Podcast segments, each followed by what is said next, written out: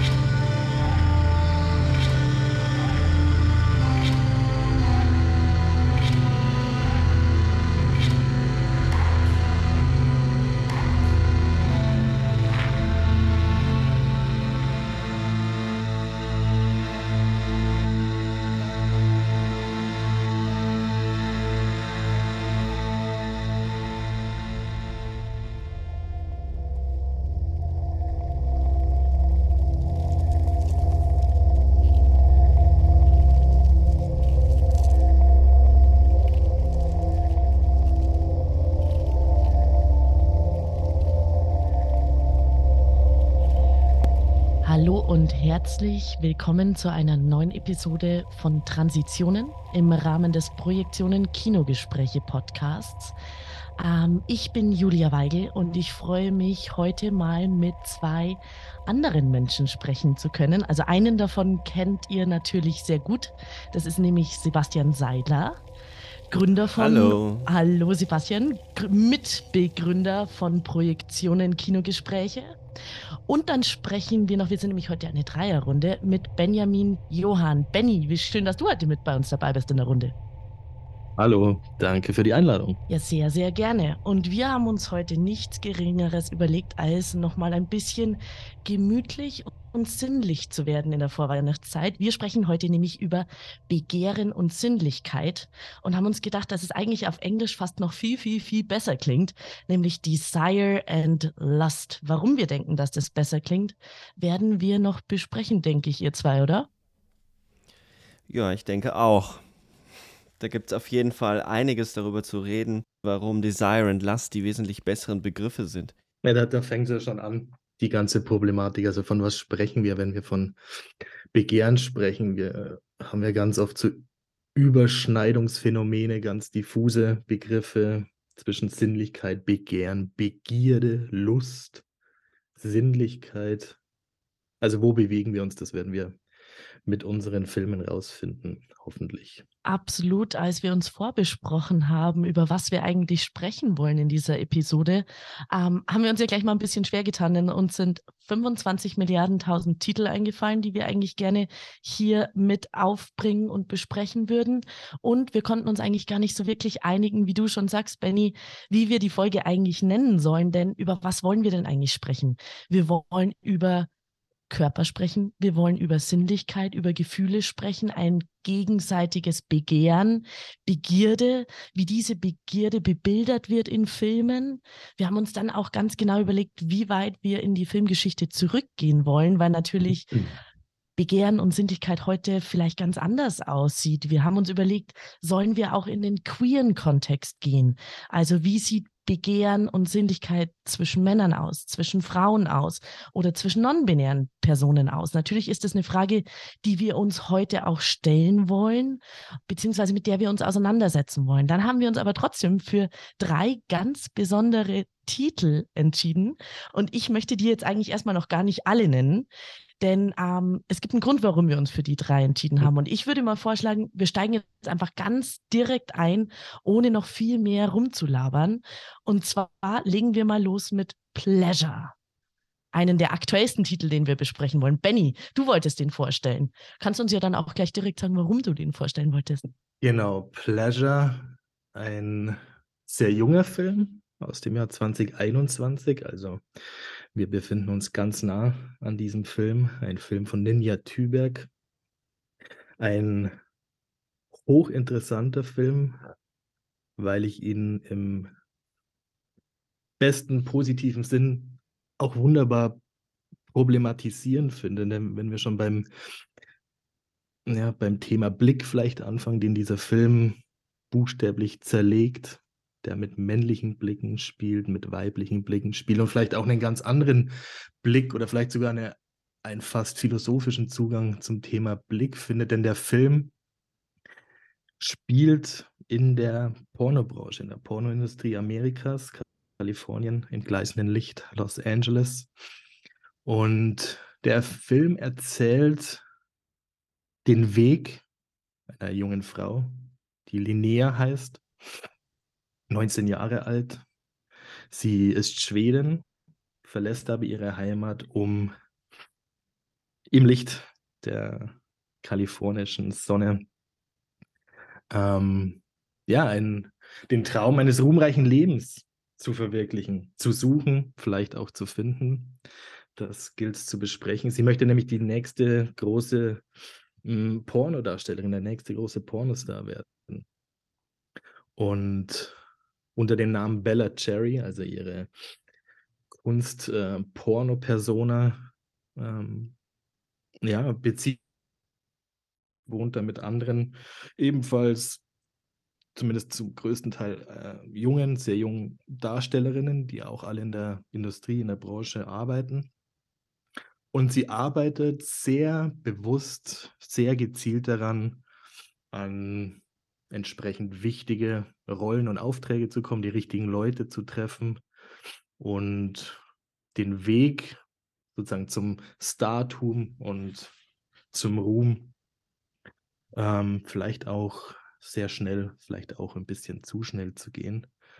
Ähm, genau. Sie, äh, ja, vielleicht erstmal ganz kurz so als inhaltlicher zusammen. Ja, das finde ich eigentlich ganz gut. Ich würde nämlich gleich gerne mal reinspringen, weil ich erinnere mich noch, als ich ihn das erste Mal gesehen habe, ich glaube, ich habe ihn mittlerweile zwei oder dreimal mhm. gesehen, an diese sehr frühe Szene, an, beim Einreisen in die USA, mhm. wo es mhm. heißt, so, why are you here? For work or pleasure? und das, und das, ähm, das ist ja sofort, it sets the tone of the film, mhm. so in die Richtung. Mhm. Und da erinnere ich mich einfach so krass dran, weil genau darum geht es ja die ganze Zeit, dieses Changieren zwischen eben Arbeit und Pleasure. In diesem Fall, was ja bei ihr tatsächlich ganz konkret ihre Arbeit betrifft, weil sie will in die Pornoindustrie. Genau, sie ist bei der Einreise wird gefragt, Business or Pleasure. Und sie, Business und, or Pleasure. Und sie antwortet, genau. ich glaube, sie überlegt auch ganz kurz, so als würde sie überlegen, äh, also muss ich jetzt meine Arbeit beschreiben oder antworte ich Pleasure als Pleasure? Sie antwortet Pleasure und beschreibt natürlich damit ihre Arbeit. Und vielleicht auch einfach ihr Vergnügen. Es ist beides, es ist mehrdeutig und der Film ist natürlich da ganz klug schon von Beginn an. Wobei man ja nicht vergessen darf, äh, mhm. die, diese Szene folgt ja auf. Äh, mhm. Der Film beginnt ja eigentlich mit etwas anderem. Der Ton wird ja ähm, sehr, sehr früh mhm. durch ein schwarzes Bild gesetzt und eine Tonspur, die uns ähm, eine, einen harten, einen wie, wie kann man das beschreiben? In dem Moment, wo wir das nämlich hören, wissen wir überhaupt nicht, mit was wir es zu tun haben. Wir hören Menschen miteinander schlafen, ja. es geht ziemlich rough zur Sache. Es sind womöglich, auch das lässt sich, wenn man den Film ganz gesehen hat, gar nicht mehr so genau sagen. Es sind wahrscheinlich drei Personen ähm, und man äh, kann Bellas bzw. Linneas Stimme vernehmen zum ersten Mal.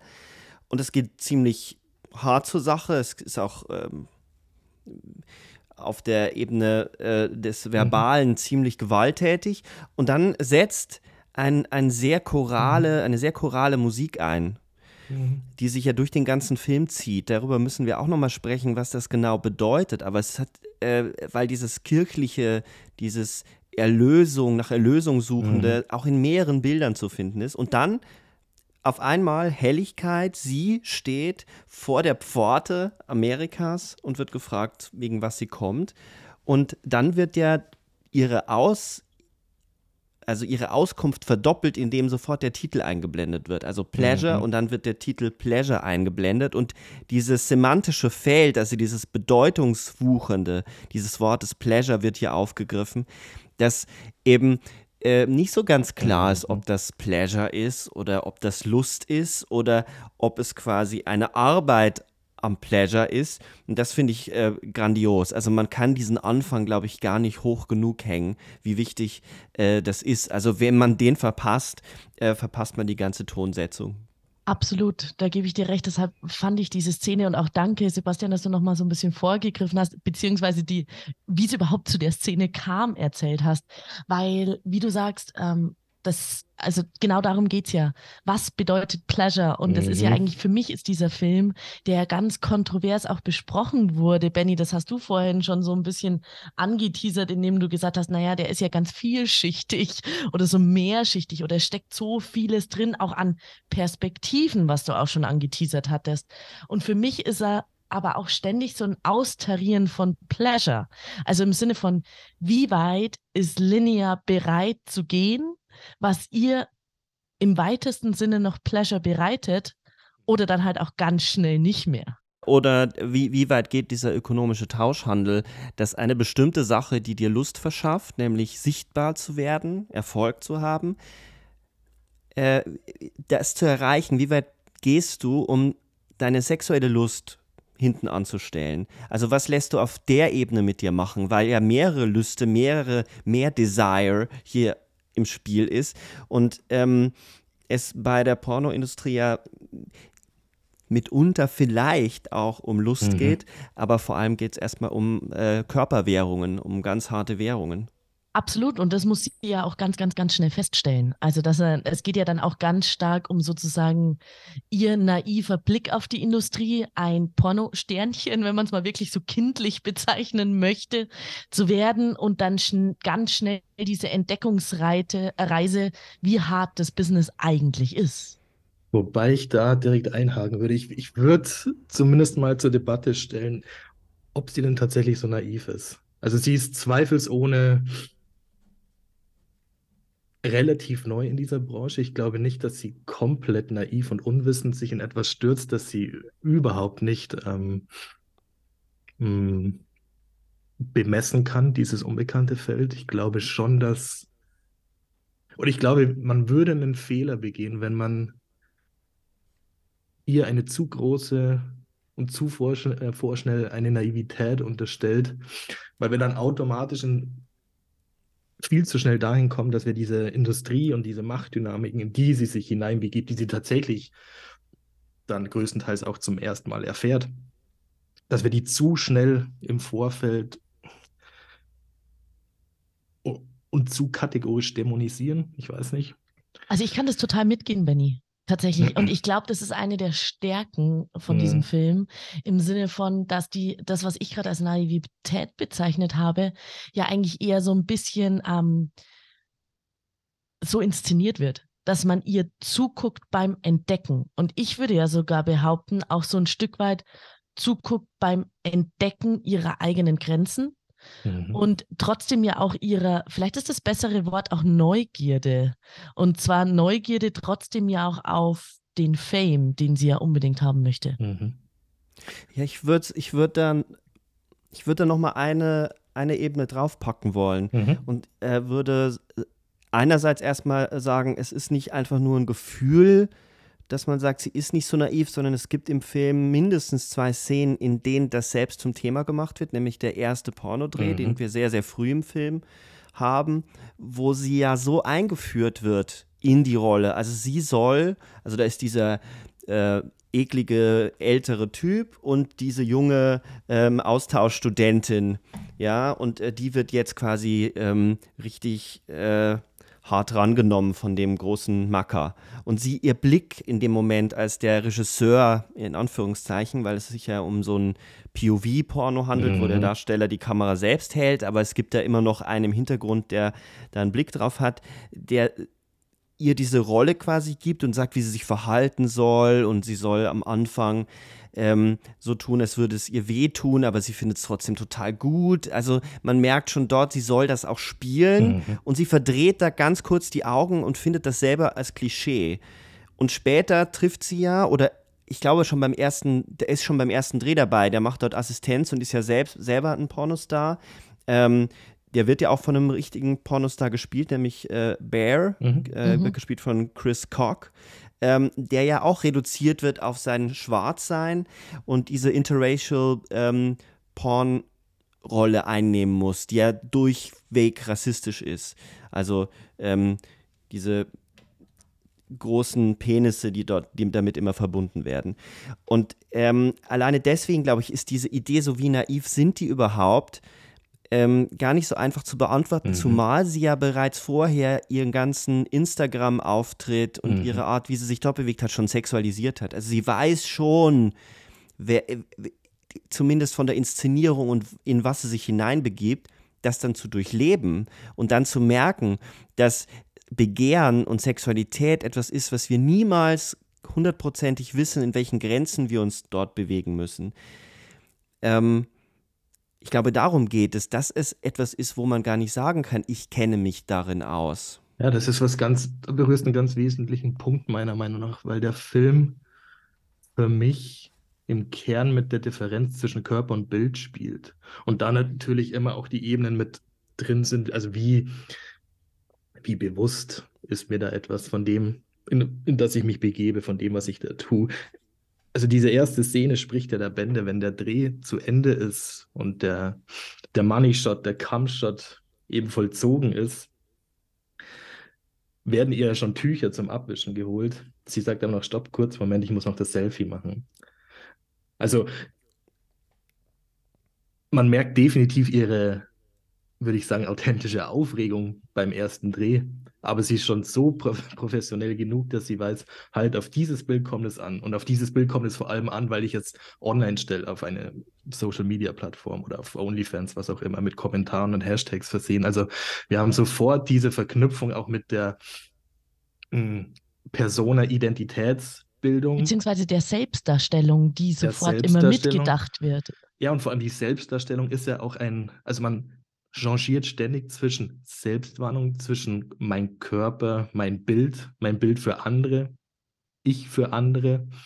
Und das übersetzt. Beziehungsweise, beziehungsweise, wenn ich da kurz noch mit rein darf, was ja wahnsinnig spannend auch durch den ganzen Film hinweg ist, Selbstinszenierung und Fremdinszenierung. Denn Mhm. darum geht es ja die ganze Zeit und es changiert auch die ganze Zeit, finde ich. Ja, richtig. Also wo werde ich sozusagen geformt, nicht nur von direkten, offenen An äh, Anweisungen oder Direktiven, sondern auch von dem ganzen System, von der Struktur, also in, in welche ähm, Geschlechterbilder oder in welche Lustbilder muss ich mich überhaupt begeben? Inwieweit muss ich mich dafür formen und verformen? Und wie, inwieweit ist diese Verformung oder diese Bildwerdung auch etwas, was mich dann letztendlich wieder zu mir bringt?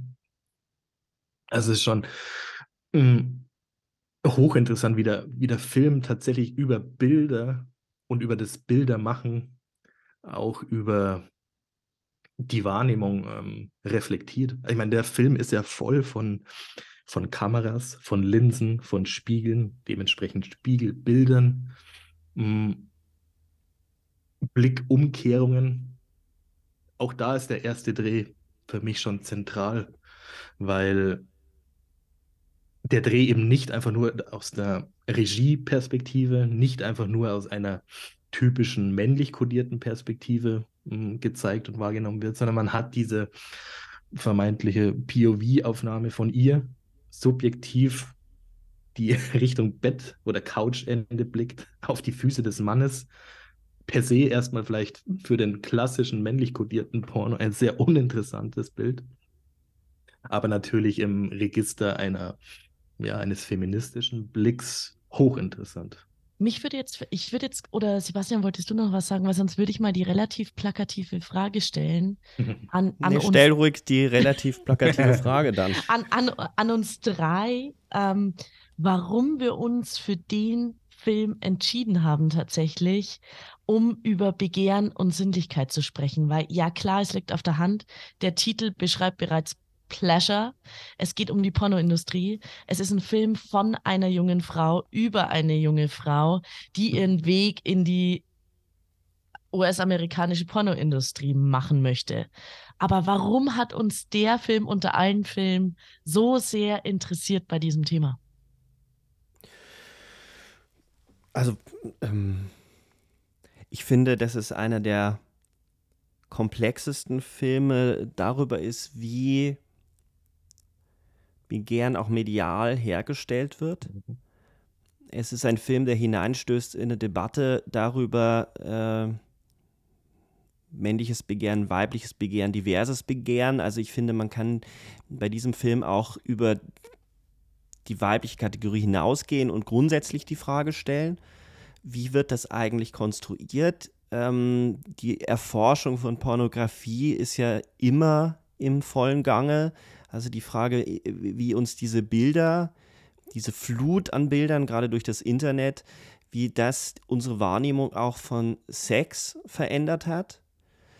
Ähm, und letztlich äh, filmtheoretisch auch die Frage, äh, lässt sich dieser Film überhaupt mit so einer Zuschreibung wie Male Gaze, Female mhm. Gaze äh, begreifen? Oder müssen wir dort nicht eigentlich noch einen Schritt weiter gehen?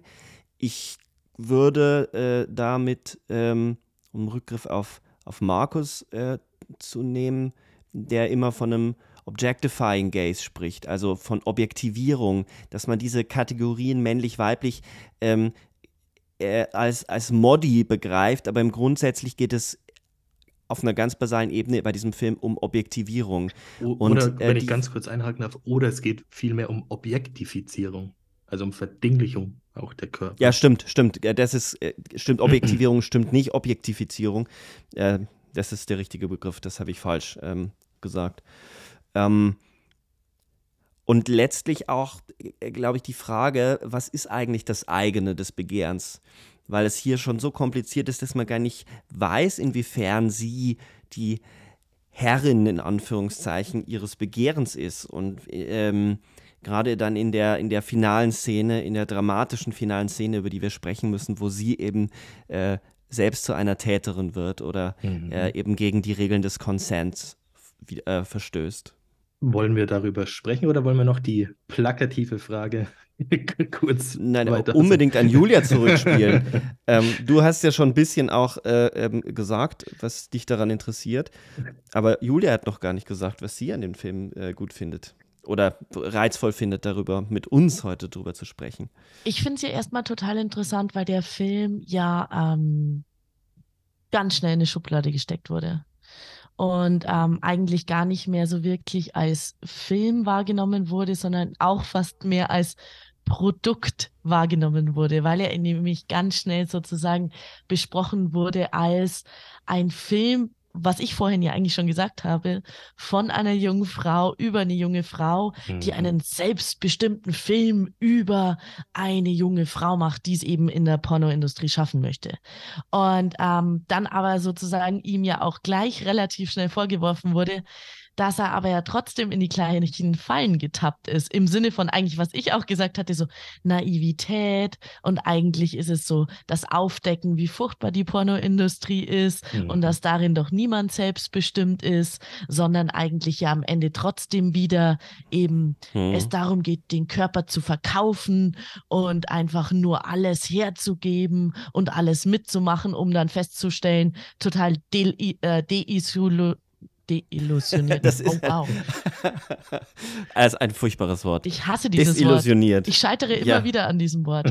ähm, dann rauszugehen, so, ah ja, ist ja doch nicht so cool, diese, diese, dieses Business mit dem Pleasure. Und das stimmt ja gar nicht. Und das Interessante mhm. ist ja eigentlich daran, was Sebastian vorhin auch schon gesagt hat.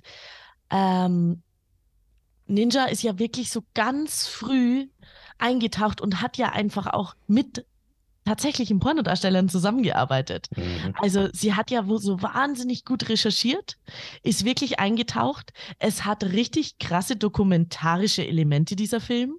Wenn man ja. sich auch einfach mal ihren eigenen Auftritt auf Social Media anguckt und auf Instagram, spielt sie ja selber die ganze Zeit mit dieser Ästhetik. Also das heißt, es der Film überträgt sich ja sogar in die in die eigene Persönlichkeit und das eigene Image der Regisseurin, die das zum Teil weiterträgt in die Filmindustrie. Und das finde ich eigentlich das Spannende, weil für mich ist der Film nicht nur ein Blick in die Pornoindustrie, er ist auch ein Blick in die Filmindustrie. Denn auch das, was ihr vorhin schon angesprochen habt, diese multimediale Darstellung, aber auch dieses Einsetzen von Perspektiven, von Kameraperspektiven, von mehreren Kameraperspektiven und dann noch das, die Überblendung und das über also sozusagen das Übertragen in die Social Media Welt. Da steckt einfach so wahnsinnig viel drin an wirklich Mehrschichtigkeit in diesem Film, dass es eigentlich erstmal so aufzudecken gibt, dass man sich so wunderbar in diesem Film abarbeiten kann. Das Widersprüchliche oder vermeintlich Widersprüchliche genau. liegt ja schon in der Regisseurin. Also, wenn man sich mal kurz mit ihr beschäftigt, sie war ja äh, in, im jugendlichen Alter, so 16, 17, 18, war sie Aktivistin, zwar Anti-Porn-Aktivist. Also, sie war ernsthaft ähm, bestrebt, Pornos zu verbieten. Pornos sollte es nicht geben und Pornos sollte niemand angucken können. Da war sie einige Jahre sehr aktiv und sehr strikt und erst als sie Film studierte und parallel zum Film auch Gender Studies studierte, hat sich dieser Blick so ein bisschen oder diese Einstellung ein bisschen verändert und relativiert. Sie hat ja dann auch, bevor sie Pleasure drehte, ja schon Jahre zuvor, fast zehn Jahre zuvor, 2013, den Kurzfilm, der ebenfalls, ebenfalls Pleasure hieß, gedreht, der interessanterweise nicht in Amerika, sondern nur in Schweden spielte, aber eben auch schon so eine Art hm, ja, materialistischen Zugang zum Pornodreh hm, darstellte. Also wenn man das mit berücksichtigt, dass sie dann den Langfilm Pleasure produziert und in keinem Interview auslässt, wie, wie sehr sie sich in, in dieser Industrie in Kalifornien ähm, in diese Sets reinbegab und immer wieder auch den, ja, diese Ambivalenz erlebt zwischen, okay, manche Dinge sind hier hochgradig problematisch und abstoßend und ganz viele andere Dinge finde ich wahnsinnig mh, hm, überraschend. Dinge, die mit Zartheit und Leidenschaft zu tun haben. Ähm, Menschen, die berichten, dass sie tatsächlich ähm, ja, sehr intime Momente auch am Set erleben. Ähm, oft auch dann, wenn es vor der Kamera oder im Bild dann besonders harte Praktiken sind. Ähm ja, und mittlerweile ist diese ehemalige Anti-Porn-Aktivistin eben zu einer, ja, zu einer Einstellung gekommen, die sagt, also ich kann nicht generell ein, eine Form verbieten oder eine Industrie verbieten, ich kann sie nicht kategorisch verurteilen, so wie ich das früher machte, weil es viel, viel komplexer ist und ganz viele Dinge vorherrschen, die ganz schwer auszuhalten sind, die halt in einem sehr harten ideologischen Sinn dann eben problematisch sind. Ich habe mir schon damals gedacht, als der Film erschienen ist und ähm, so viel darüber geschrieben wurde, und es gab ja unzählige Interviews mit ihr, mit der Regisseurin, eigentlich müsste man äh, fast eine Diskursanalyse machen mhm. und sich mhm. mal angucken, wie der Film besprochen mhm. wurde, weil mh, hm, ganz häufig hatte ich den Eindruck, dass über ihre Verteidigung der Pornografie so hinweggegangen wurde. Äh, das wurde überhaupt nicht ernst genommen, sondern ähm, die, die, die Filmkritik oder die Öffentlichkeit wollte teilweise in diesem Film eben eine Verteufelung sehen. Oder vielen war auch die Verteufelung der Szene nicht weit genug. Mhm. Also es äh, ganz häufig und gerade auch aus feministischer Richtung hört man ähm, Vorbehalte gegenüber den Film, dem Film, weil er nicht klar genug oder der Vorwurf lautet sogar, dass er das wiederholt, was wir kritisieren. Also der Film würde eigentlich selber eine Art Verführung wieder darstellen und mhm. pornografisch sein. Und ähm, das, dem kann ich nur ganz schwer folgen. Also, weil ich finde, dass das dazugehört zu einem Film, der sich dieser Komplexität stellt. Pornografische Darstellungen äh, gibt es, seit es Menschen gibt. Ähm, Darstellung von Körpern, Darstellung von Nacktheit. Und äh, damit geht ja ein ganzer, ganzer Machtdiskurs natürlich einher. Ähm, wir hatten Zugang zu pornografischen äh, Bildern, das waren äh, Jahrhunderte, quasi nur die Männer. Frauen wurde es verboten. Also den, den Blick überhaupt äh, darauf werfen zu dürfen. In den Männerkreisen gab es dann eben diese, diese verschiedenen mit, mit Fotos, mit diesen 3D-Fotografien und Frauen waren natürlich von diesen Männerzirkeln ausgeschlossen. Ähm, das ein Film über Sexualität immer auch etwas Verführerisches hat und immer in so einer Doppel, in so einer Spannung steht ähm, zwischen Hässlichkeit und Schönheit, zwischen, zwischen Erregung und, und ab oder Kritik oder abturnenden Bildern. Ich glaube, dessen ist sie sich total bewusst, das wurde mir aber viel zu wenig besprochen. Mhm. Ähm, bis hin dazu, dass sie ja was ganz Entscheidendes macht in diesem Film. Es ist nicht nur die Pornoindustrie, mhm. die in diesem Film ist. Und da wird viel zu wenig drüber gesprochen. Social Media und dieser ganze Kanal, ähm, Instagram beispielsweise, spielt so eine große Rolle in dieser Inszenierung. Und Absolut. Pornografie oder Sexualisierung, es geht weit, weit, weit, weit über das hinaus, was sie jetzt dort angesprochen hat. Weil sie stößt im Endeffekt ja nur in die hochprofessionalisierte LA-Community hinein. Mhm die hochproblematisch sind ganz vielen, aber sie ist nur ein Teil der Pornoindustrie. Also wir sind überhaupt nicht bei irgendwie Sexwork angekommen, wir sind nicht bei irgendwelchen Amateurpornografien angekommen und wir sind auch nicht angekommen äh, in anderen Ländern, in denen es nochmal viel, viel komplizierter ist und viel, viel unorganisierter, wie Pornografie hergestellt wird. Und erst recht sind wir natürlich nicht angekommen bei ähm, Amateurplattformen. Ähm, wo Leute aus ihrem Wohnzimmer heraus äh, ihre eigene Pornografie. Oder das, was Benny vorhin schon gesagt hat, OnlyFans, was ja nochmal so eine ganz andere äh, Möglichkeit der Selbstinszenierung im Social Media Bereich ja eigentlich angestoßen hat. Aber Sebastian, genau. ich finde es total interessant, was du vorhin angesprochen hast, weil du sprichst was ganz Klassisches an, eigentlich ja im Kino, und zwar die Lust am Schauen, die Lust am Gucken, die Verführung durch Film. Und darüber haben wir eigentlich noch gar nicht gesprochen. Und das macht aber ja tatsächlich einfach Pleasure so wahnsinnig gut. Und ich würde behaupten, das ist auch eins der Verbind oder eine der Verbindungen zu unseren anderen beiden Filmen. Und in mir kommt gerade so ein bisschen die Tendenz auf, jetzt einfach mal einen Schritt weiter zu gehen und noch nicht so wirklich jetzt nochmal in die Detailanalyse von einzelnen Szenen aus Pleasure zu gehen, sondern mal kurz eigentlich einen Film weiterzugehen. Weil ein weiterer Film, den ich jetzt gerne vorstellen würde, macht nämlich ein bisschen sowas ähnliches. Was haltet ihr von Aber ganz, ganz anders. Und deswegen ist es, glaube ich, ganz gut, das Feld zu öffnen und äh, die Detailanalysen miteinander zu verbinden. Insofern stell doch bitte den Film vor, Der seidene Faden von 2017. Exakt, der seidene Faden von Paul Thomas Anderson, PTA, dem wir uns ja hier auch schon gewidmet haben, beziehungsweise dem sich Sebastian eigentlich auch sehr gerne widmet. Aber ich habe die große Ehre, jetzt den Film fest äh, vorzustellen. Und zwar, ich erinnere mich noch dran, als ich ihn im Kino 2017 gesehen habe, der hat mich einfach sofort total verführt. Ich gebe es einfach zu, er hat mich verführt, der Film. Und zwar ganz konkret blicken wir zurück in die 1950er Jahre. Es geht um einen Modeschöpfer, einen Modedesigner, Reynolds Woodcock, gespielt von Daniel Day-Lewis, der ähm, sehr gerne, ich würde mal erstmal behaupten, durch seine Mode, aber eigentlich auch seine sein ähm, Künstlertum und seine sehr komplexe Persönlichkeitsstruktur gerne Frauen und junge Frauen verführt.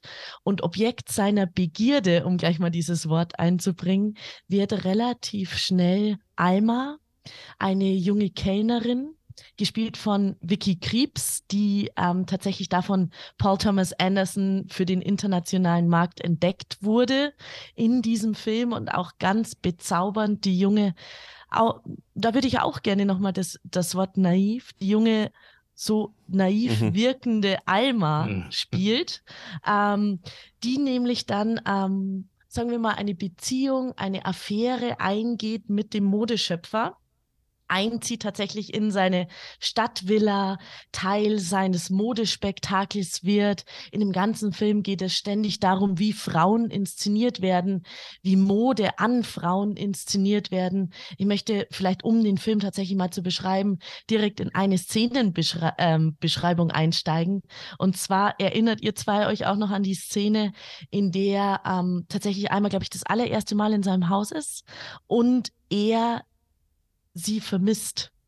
Nämlich mit mhm. das Maßband anlegt, seine eigene mhm, ja. Schwester dazu zwingt, würde ich fast sagen, ganz genau mitzunotieren, was die Maße von Alma sind. Und das Ganze wird so verführerisch inszeniert und wir sind dabei, wie er ihren Körper durch das Maßband abtastet und sie eigentlich so schon sexuell verführt. Und, und das zieht sich ja durch den ganzen Film. Also der ganze Film ist eigentlich eine einzige Bewegung, eine einzige verführerische Bewegung, zum Teil durch das Haus von Woodcock, zum anderen natürlich auch durch das Restaurant, das immer mal wieder eine Rolle spielt, oder auch Bewegungen im öffentlichen Raum, wo wir sehen, wie er wie so ein Amphibium eigentlich durch die Gesellschaft floatet oder sich da so, durch, so durchfließt, weil er ja wirklich eigentlich, er wirkt immer wie ein Fremdkörper, den aber eigentlich alle anstarren die ganze Zeit, weil er der große Künstler ist, er ist der große Modeschöpfer, der die Frauen mit diesen tollen Kleidern und Stoffen versorgt und aber ja eigentlich total eigenwillig, eigensinnig und strange ist.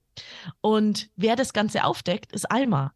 Denn Alma ist eigentlich überhaupt nicht naiv, sondern sie ist die Widerspenstige, die nämlich den Regeln seiner eigenen Welt, die alles kontrollieren, die den kompletten Modemarkt und eigentlich seine komplette Villa, in der die Frauen ein- und ausgehen, bestimmt, widersetzt. Sie hat da nämlich keinen Bock drauf. Sie möchte da nicht mitspielen und denkt so, hm, wie? Du isst eigentlich dein Essen nur mit Öl und Salz, da habe ich keinen Bock drauf. Ich mache dir jetzt ein Essen mit richtig viel Butter, hm. obwohl du Butter eigentlich hast. Und sie ist so richtig die, die da so reingeht. Und ich möchte jetzt ähm, eigentlich gar nicht wirklich erzählen, wie der Film ausgeht. Weil darüber möchte ich mit euch sprechen, denn es geht ja um Machtstrukturen, was ich die ganze Zeit schon andeute. Der ganze Film ist eigentlich, wie gehe ich mit Verführung, mit Sinnlichkeit, mit Begierde um über sozusagen Mode, über Stoffe, über zarte Berührungen, um am Ende sozusagen eigentlich einen Machtkampf zwischen Woodcock und Alma zu beschreiben. Also im Sinne von, wer hat hier eigentlich die Fäden in der Hand? So viel möchte ich jetzt eigentlich mal dazu sagen.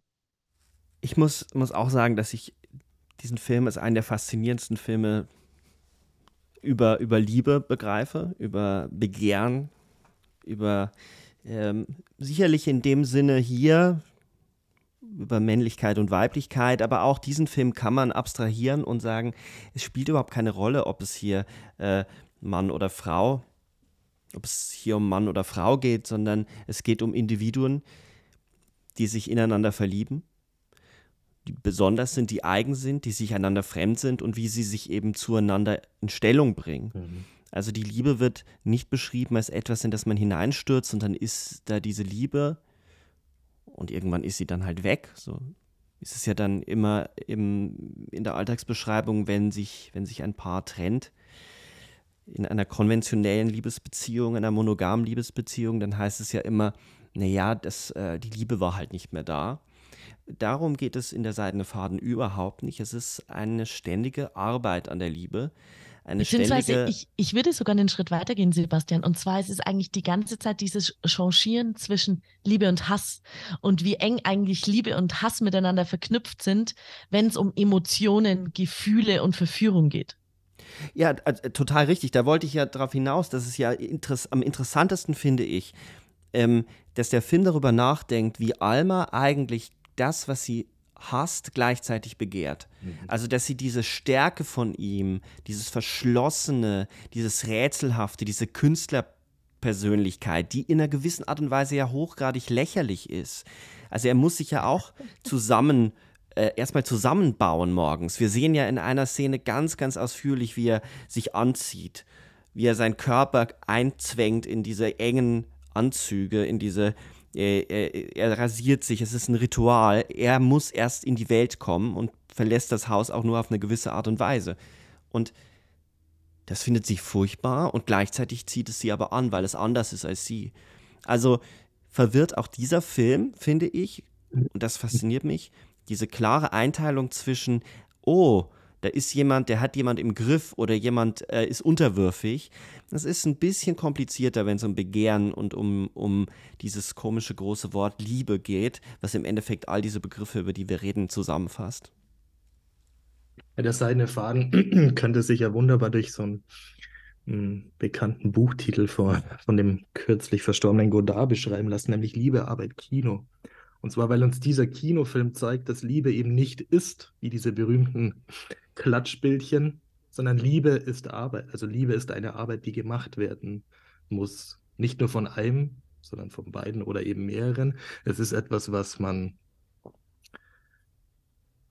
Liebe ist kein Zustand, nicht etwas, was einmal errungen ist. Es ist kein Besitz, den ich habe und den ich dann wieder abgebe oder der mir entzogen wird, wenn einer entscheidet, jetzt liebe ich nicht mehr, sondern Liebe ist ein Prozess.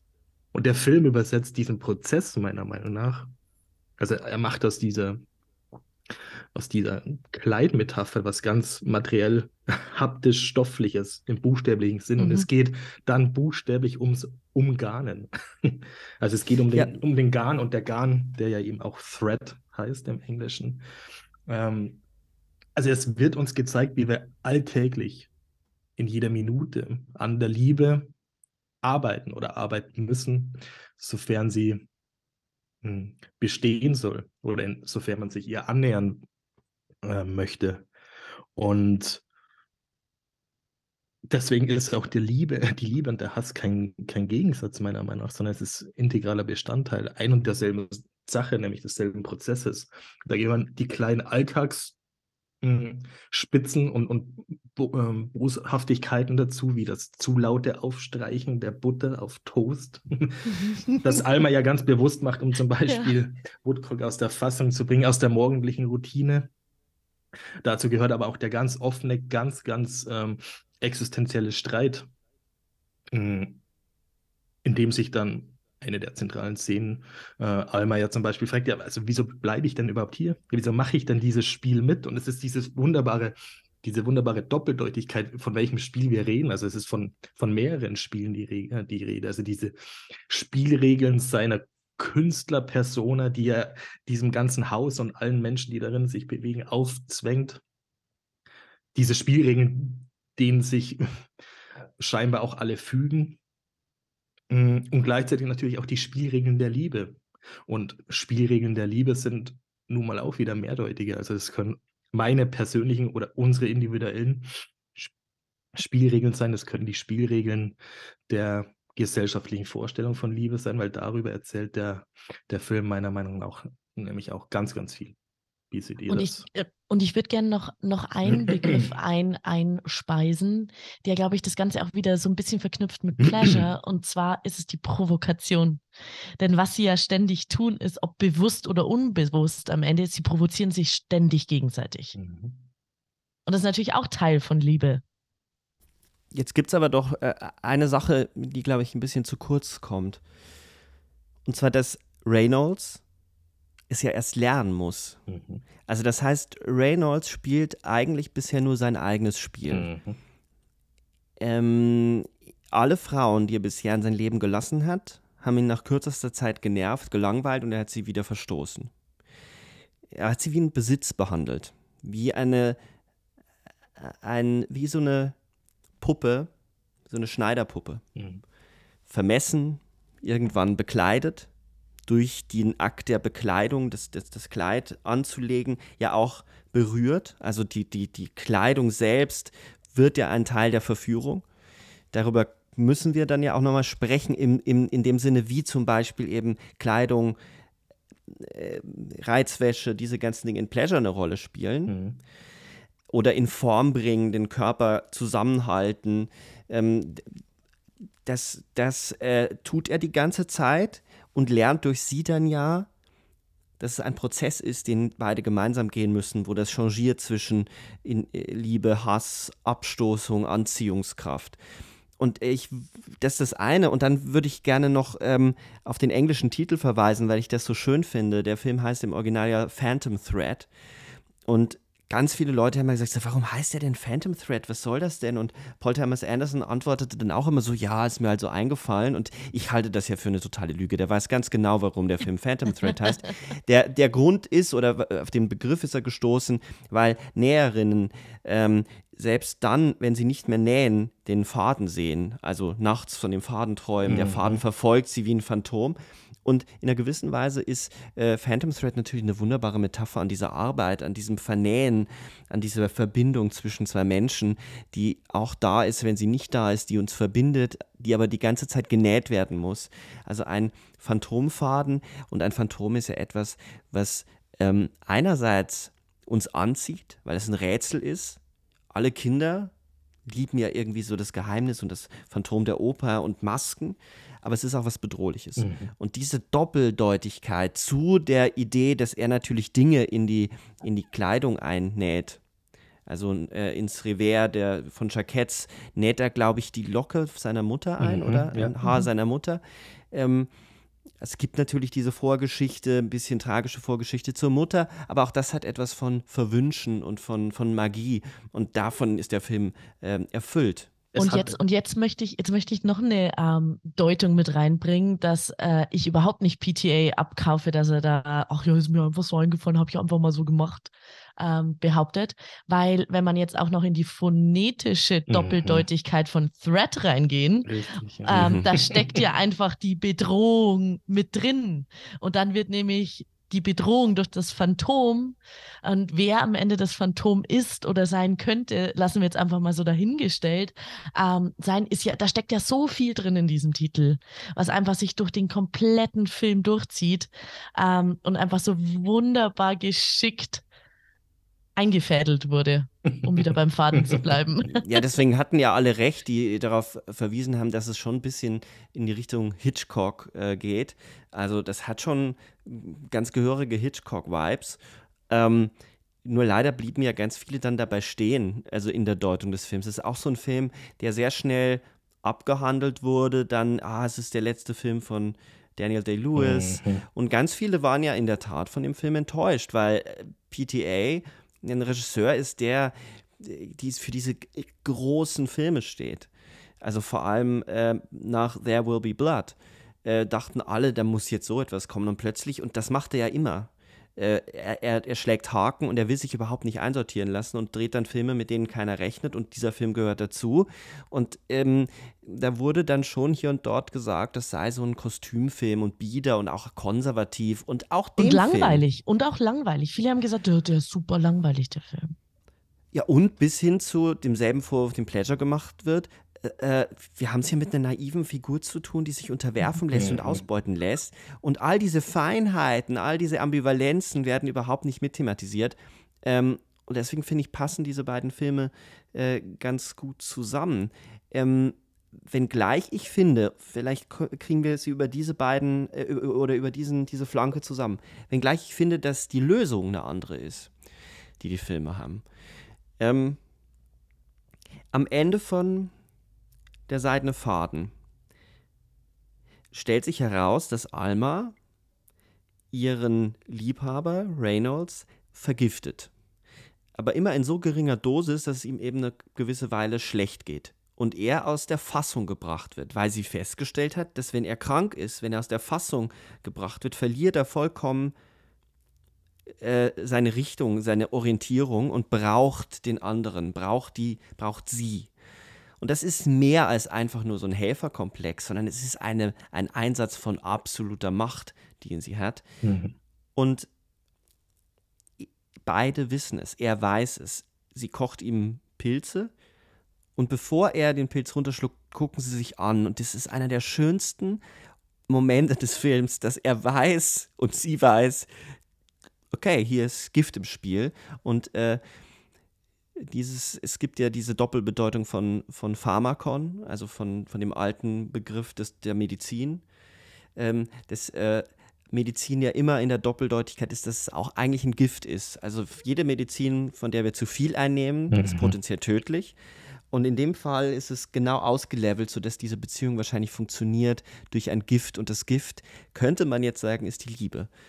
Ich wollte gerade sagen, weil es ist auch die Dosierung von Liebe mhm. vielleicht, weil wie viel Liebe tut uns am Ende gut oder zerstört uns? Also ja, es oder ist so ein wie viel Wund Gift tut unserer Liebe gut? Exakt, exakt. Also es ist so ein ständiges Austarieren auch wiederum von Grenzen. Nur sind die Grenzen hier ganz anders gesetzte. Sind nicht die körperlichen Grenzen, sondern mehr die ja, man könnte jetzt sagen, die emotionalen Grenzen, aber es sind natürlich auch sozusagen, am Ende sind es trotzdem auch körperliche Grenzen, fällt mir gerade auf, nur andere. Und zwar tatsächlich ähm, ja, medizinische. Ja, wunderbar, diese, diese Szene und auch dieser, wenn man so will, Plot-Twist, dass sich dieser Film um, um auch eine wildentliche Unterwerfung eben dreht, die in dem Fall mh, hm, durch den Mann vollzogen wird, der eben ein Großteil, Großteil des Films dieser unglaublich disziplinierte, auch Kontroll, ja, fast kontrollsüchtige, der zwanghafte Charakter ist, der eben da diesen ganzen weiblichen Hofstaat in diesem House of Woodcock hm, ja, fast schon dirigiert. Ähm, und das kulminiert in, dieses, in dieser Szene und diesem unglaublich schön hinauszögern zwischen ich nehme dieses Stück Pilzomelett, von dem ich weiß, es, es, wird, es wird mich vergiften, es wird mir schlecht gehen. Und ich habe sogar so ein bisschen, obwohl ich weiß, sie wird mich nicht töten, es, es ist diese, dieser Rest an Zweifel da, den man ja auch immer in der Theorie des Masochismus ähm, immer so betont oder der in der Theorie des Masochismus nicht äh, oft genug betont wird, weil er nur selten eben herausgestellt wird. Es gibt immer diesen Restzweifel. Was ist, wenn der andere sich doch nicht an die ähm, verabredeten Spielregeln eben hält? Was ist, wenn sie ihn doch vergiftet und eben die Schnauze voll hat und dieses, dieses Haus verlässt und diese Regeln verlässt? Wir haben doch da eine ganz gute Möglichkeit, zu Pleasure zurückzugehen, weil es ja auch dort um Vertrauen, um Consent geht. Und da gibt es ja äh, mhm. mehrere Szenen, die dort eine Rolle spielen. All vorderst die BDSM-Szene, die wahrscheinlich eine der zärtlichsten Szenen in dem ganzen Film ist, ähm, wo auch der Körper zugerichtet wird. Also, also sie, sie, es ist eine mhm. Bondage-Szene, sie wird quasi wie ein menschliches Mobile aufgehangen in der Luft. Und ähm, es ist ein Dreh, bei dem es von einer weiblichen also ein sehr weiblicher Dreh, es ist eine Regisseurin. Ähm, und äh, es wird sehr viel abgesprochen im Vorfeld. Es gibt ein Safe Word und es gibt, wird zumindest darüber gesprochen, wie sie sich bemerkbar macht, wenn der Darsteller zu weit gehen sollte. Und er geht auch ganz, ganz äh, liebevoll mit ihr um und switcht dann in diese Rolle des, des, ähm, des harten Mannes, der sie, der sie beschimpft und der ziemlich harsh mit ihr umgeht. Aber sie erlebt dort ja eine, eine Lust und etwas an ihrer eigenen Sexualität, wovon sie später ja, sagen wird, okay, ich glaube, ich bin ein bisschen submissive. Ja, ja wo, wobei ich, also es ist hochinteressant, was sie sagt. Sie sagt ja, sie, sie fand es unglaublich äh, reizvoll, sich auszuliefern, aber sie macht sofort den Sprung wieder ins Ökonomische und sagt, I think I found my niche. I'm submissive. Also sie, sie führt sofort in, in die Kategorie wieder der Arbeit ein. Aber ja, definitiv der Dreh. Da haben wir auch mh, hm, in Form der Bilder eine ganz andere Bildsprache, nämlich nicht mehr dieses festnagelnde, dieses starre der Kameras, sondern eine freie, äh, schwirrende, schwirbelnde Kamera. Die Bilder sind unscharf. Das könnte man natürlich irgendwie mit diesem Rausch der Ekstase des Orgasmus von ihr ähm, verbinden oder auch von ihm, der das auch sehr reizvoll findet. Ähm, aber ja, diese Szene ist von einer sehr mh, hm, von einer Zartheit, von einem Vertrauen nicht nur zwischen den Drehpartnern, sondern auch zwischen Regie, Crew und Darstellerin. Und ja, da bekommt dieses sehr harte Setting, das ja auch sehr dunkel und, und vielleicht sogar irgendwie einschüchternd ausgeleuchtet ist, was ja auch ganz im Gegensatz zu diesen grellen, hellen Pornosets, mhm, mhm, die man ansonsten nur zu sehen bekommt, eigentlich ein harter Gegensatz ist. Und ausgerechnet hier haben wir dann irgendwie eine der, ja, vielleicht eine der beiden zärtlichsten mhm. Szenen mhm. Im Film. Ja, wir haben doch da wirklich den, ich finde, das ist eine der Kernszenen, weil du es äh, schon richtig beschrieben hast. Sie ist ästhetisch anders. Sie wird anders in den Bildern geführt. Es ist wahrscheinlich die Szene, zumindest deutet das die Art und Weise der Inszenierung an, wo sie das einzige Mal wirklich Pleasure empfindet, weil bei allen anderen mhm. Szenen wirkt sie immer, also bei einigen wirklich äh, verängstigt und, und panisch, äh, anderen äh, empfindet sie Schmerz oder sie ist auf jeden Fall irritiert und, und apathisch eher, also wirklich als ein Objekt. In diesem in die, und in, ausgerechnet in der Szene, wo sie ja wirklich als Objekt zusammengeschnürt ist, fühlt sie sich plötzlich ermächtigt, etwas ausleben zu dürfen, mhm. packt es aber dann selber wieder in eine Nische, in ein ökonomisches und macht eigentlich ihre, mhm. ihre eigene Lust kaputt und schenkt sie wieder mhm. den anderen. Also sie verdinglicht sich im Nachhinein selbst und ja. nimmt ja aus diesem Grund, dass sie denkt, das ist ihre Nische, ja einen Dreh an, ähm, bei, dem, bei dem alles aus dem Ruder läuft. Richtig, ja der auch da direkt auf diese Szene folgt. Also wir haben ja so eine Art Steigerungslogik in diesem Film drin. Also sowohl die Steigerungslogik, die dieser Markt und diese Industrie von diesen Menschen, vor allem von den weiblichen jungen Darstellern, den neuen Darstellern, mh, mm, scheinbar erwartet. Vor allem von denen, die berühmt und erfolgreich werden wollen. Äh, und sozusagen diese immanente Härte der, oder diese immanente Steigerung der der Drehs. Und dann kommen wir eben zu einer Szene, also die BDSM-Szene ist ja eine, in der sie, wie du schon richtig sagst, da wird sie wirklich zum Objekt, sie ist eingeschnürt und könnte nicht einfach gehen. Es gibt dieses Safe Word, es gibt auch körperliche Gesten, die sozusagen als äh, zusätzliches Safe Word fungieren. Ähm, aber sie ist eingeschnürt, sie könnte sich nicht selbst befreien, wenn man sie nicht, wenn man ihr dabei nicht helfen würde. Und nach dieser Szene gibt es eben diesen sehr, sehr roughen Dreh mit zwei Männern und einem Regisseur oder einem Kameramann. Dort könnte sie theoretisch das Set verlassen, hm, weil sie nicht eingeschnürt ist. Aber die, die Einschnürung ist hier eine, eine ganz andere Art. Vielleicht eine viel, viel krassere, eine viel, viel perfidere und auch viel, viel eindimensionalere weil diese BDSM-Szene würde ich mit dieser zweiten Szene schon gern nochmal besprechen. Mm. Die ja auch die Szene ist, die den Film einleitet, eben auf der Tonspur vor Schwarzbild. Weil jetzt, wie wir dann eben im Verlauf des Films rausfinden, bekommen wir die Bilder zu der Szene und ordnen diesen Anfang, ordnen diese Tonspur nochmal ganz anders ein. Wie siehst du denn den Unterschied zwischen diesen beiden Szenen oder wo würdest du den markieren, Julia? Ich überlege gerade, weil ich, ich, ich finde ehrlich gesagt, also ich meine, das führt mich, glaube ich, dazu, was wir ganz am Anfang schon gesagt haben, dass in dem Film so viel drinsteckt. Weil ich würde mal behaupten, dass vieles den Menschen beim ersten Mal sichten des Films überhaupt nicht auffällt wie klug der eigentlich inszeniert ist. So ging es mir nämlich auch. Mir ist vieles erst beim zweiten Mal gucken aufgefallen. Und ich glaube, die zwei Szenen beschreiben das ganz wunderbar, eben das, was ihr schon vorhin gesagt habt. Dieses Changieren des Blicks, aber auch der Selbstbestimmung, der Fremdbestimmung, der wie weit gehe ich an meine Grenzen sozusagen, der Ökonomisierung des Pleasures am Ende, um das es ja am Ende immer geht und das eben Benny, was du vorhin gesagt hast, das eine Nische findens. Und das, das mhm. eigentlich bräuchte man dazu fast nur diese zwei Szenen, weil die das schon für den ganzen Film beschreiben. Ja, und auch, dass äh, äh das Consent so komplex wird hier. Mhm. Ähm, weil es gibt ja auch bei der zweiten Szene immer das Nachfragen, bist du damit okay und es wird das und das geben.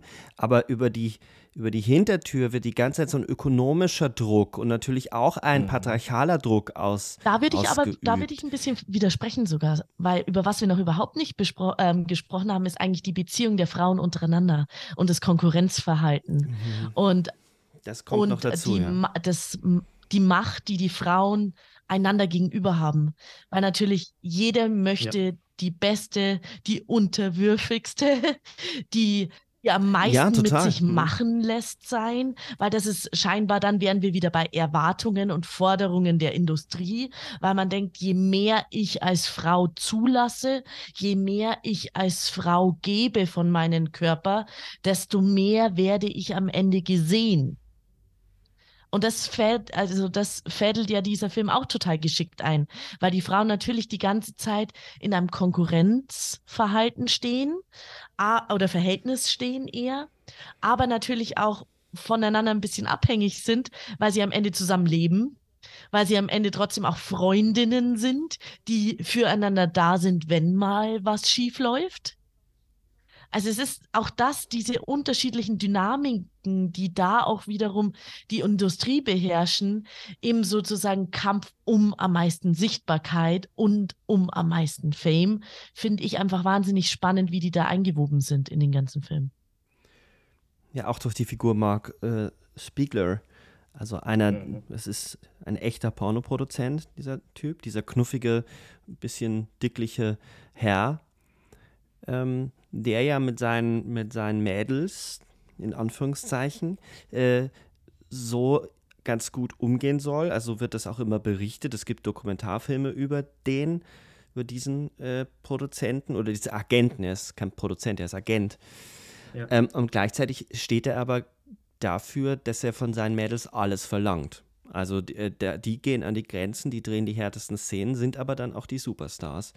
Und ja. das gibt dann wieder so eine seltsame Dialektik, dass die, äh, die sich am meisten unterwerfen, dann diejenigen sind, die mächtiger sind als die Männer, weil Männer in der Pornoindustrie wesentlich schlechter bezahlt werden und eigentlich bis auf ein paar Ausnahmen eigentlich immer nur so eine Nebenrolle spielen. Äh, was dann wiederum eingebettet ist natürlich in das ganz Große, dass Pornografie ja vor allem dann in der Tat wirklich eher für Männer gemacht ist Zumindest die mainstream Da sind wir wieder bei das der Lust steht am vollkommen Schauen. außer Zweifel.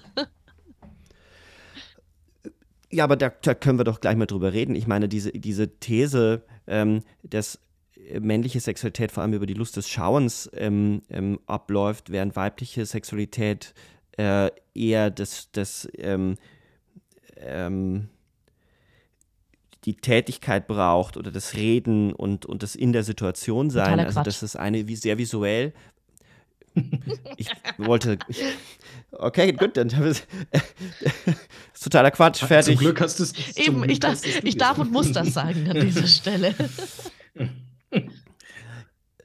Auch dort kann man, glaube ich, einfach auch verweisen, das ist jetzt etwas, was zu weit geht, aber man, man kann darauf verweisen, wie sehr zum Beispiel eben das auch eintrainiert ist, wie sehr das Rollen sind, wie sehr das Sehen lange Zeit verboten war und wie sich schon in dieser scheinbar kritischen Beschreibung ähm, wieder Geschlechterrollen reproduzieren. Also selbst das, das, der, der, der Gegenangriff. Deswegen bin ich ja so kritisch mit Female Gaze und Male Gaze, weil ich immer ja. finde, es ist eine Medizin oder ein Aktivismus, der ins Gegenteil führt, anstatt dass wir versuchen, wirklich zu begreifen, wie komplex eigentlich Begehren äh, ähm, ja. Äh, über unsere sehr individuellen Geschichten die uns gemacht haben, verläuft, also über unsere Körper. Und dass es äh, viel, viel tiefer geht als zu der Beschreibung, sind wir männlich, weiblich oder divers, sondern, also in der Tat würde ich sagen, wir sind alle so divers, das Begehren so divers ist, dass wir begreifen müssen, wie das funktioniert und wo die Umschlagsmomente darin liegen. Und dafür eignen sich interessanterweise diese beiden Filme so gut. Ja, total. Und ich finde es total interessant, weil ja eigentlich einfach mal, um bei Male und Female Gaze zu bleiben, was man ja immer so standardmäßig dann sagen würde. Also der eine Film ist ein Film von einem Mann, Paul Thomas Anderson. Der Film ist, der andere Film ist ein mhm. Film von einer Frau. Also hätte man ja eigentlich implizit und explizit schon einen Male und Female Gaze. Aber ich bin da, Sebastian, total bei dir. Mich machen mittlerweile diese Begrifflichkeiten eigentlich total wütend, weil wir eigentlich an einen Punkt angekommen sein sollten, wo wir über einen Gaze sprechen, der nicht explizit männlich oder weiblich sein muss, nur dadurch, weil der Film zum Beispiel von einem Mann oder einer Frau gemacht wurde. Und ähnlich, so ähnlich ist es ja eigentlich, weil du es vorhin schon gesagt hast, wenn man über das Thema Diversität spricht. Wir sollten eigentlich sollte mittlerweile es zu einem Film oder einem Literaturstoff oder was auch immer gehören, dass er in der Grundannahme divers ist, dass er eine diverse Gesellschaft abbildet. Und man sollte da eigentlich gar nicht mehr darüber sprechen müssen, dass das jetzt ein explizites Produkt von einem Mann oder einer Frau ist. Das fällt für mich alles in die gleiche Kategorie rein. Das simplifiziert. Das ist ja, ein genau. Ausschnitt. Es ist ein Ausschnitt aus einer extrem komplexen Wirklichkeit und die Aufgabe von, von Filmkritik, von Filmwissenschaft, von dem Diskurs, den Feuilletons, Blogs, wie auch immer, alle diversen Leute, die sich damit beschäftigen, den Diskurs, den wir führen müssen, ist dann eben zu gucken, welcher Teil der Welt wird hier eigentlich beschrieben und was können wir da verstehen wenn es auch mal unangenehm ist. Und Pleasure ist sicherlich kein angenehmer Film. Äh, kein Film, der eine einfache Antwort gibt, bis hin dann zum Ende. Und darauf habe ich ja angespielt. Bei Phantom Thread gibt es dann irgendwie so eine theoretische Antwort darauf, dass es so ein Gleichgewicht geben muss. Bei Pleasure steigt sie aus dem Auto aus, aus dem fahrenden Zug, könnte man sagen. Aber wirklich raus ist sie ja nicht damit. Nee. Nee, vor allem dieses Aussteigen also vielleicht könnte man nochmal einen kleinen Schritt zurückgehen und nochmal an diesen Konkurrenzpunkt äh, von dir, Jule, von vorhin auch nochmal anknüpfen, weil das meiner Meinung nach ja auch damit zu tun hat. Ich meine, eine der letzten großen Szenen, bevor eben sie aus dem Auto aussteigt, ist ja dieser finale Dreh mit eigentlich ihrer Konkurrentin, dieser Frau, die eben schon ein Spiegler-Girl ist, bevor sie es wird. Ava, genau. Und mhm. genau, mit der gemeinsam sie sich eigentlich bei dem Dreh dann mh, hm, ja, bewähren muss, um ein Spiegler Girl zu werden. Und diese Konkurrenz wurde im Film mehrfach schon hm, angedeutet und ausgebaut. Also da ist auch eine Rechnung offen. Und zunächst ist es ja ganz perfide, weil die, diese Ava ja meint, ach, sie hat da irgendein Cream-Problem und spielt auf irgendeine Infektion bei Bella an. Um, ähm, dann wendet sich diese Situation und der, der Regisseur oder Produzent schlägt einfach vor, ja, okay, dann zieht er doch ein Strap-on an und penetriert sie. Also Bella, die Ava. Und dann ist es ja eigentlich ein ganz absolut, ja, ja. harter Revenge-Fuck, könnte man sagen. Also sie rächt sich für, für, sie rächt sich für all die äh, Bösartigkeiten und Spitzen, die sie von dieser Ava bis zu diesem Punkt erfahren hat. Und nimmt sie ja richtig hart ran. Vielleicht auch auf eine sehr plumpe, männliche Art, könnte man sagen.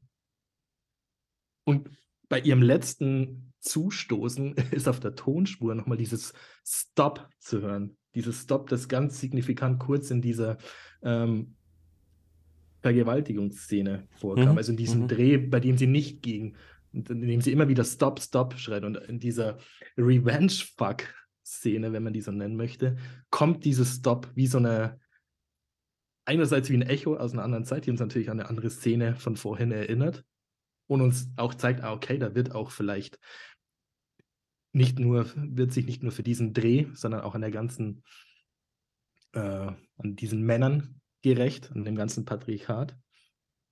Und gleichzeitig ist dieses Stop ja auch wie ein Ersatz für den, für den Kampfshot, den die Frau auf diese Art nicht leisten kann. Also es ist eine ganz, ganz perfide, äh, problematische Art der Konstruktion, die ich wunderbar finde und die dementsprechend auch kaum besprochen wurde, weil sie den Film nicht so eindeutig einordnen lässt, meiner Meinung nach, wenn man das ernst nimmt.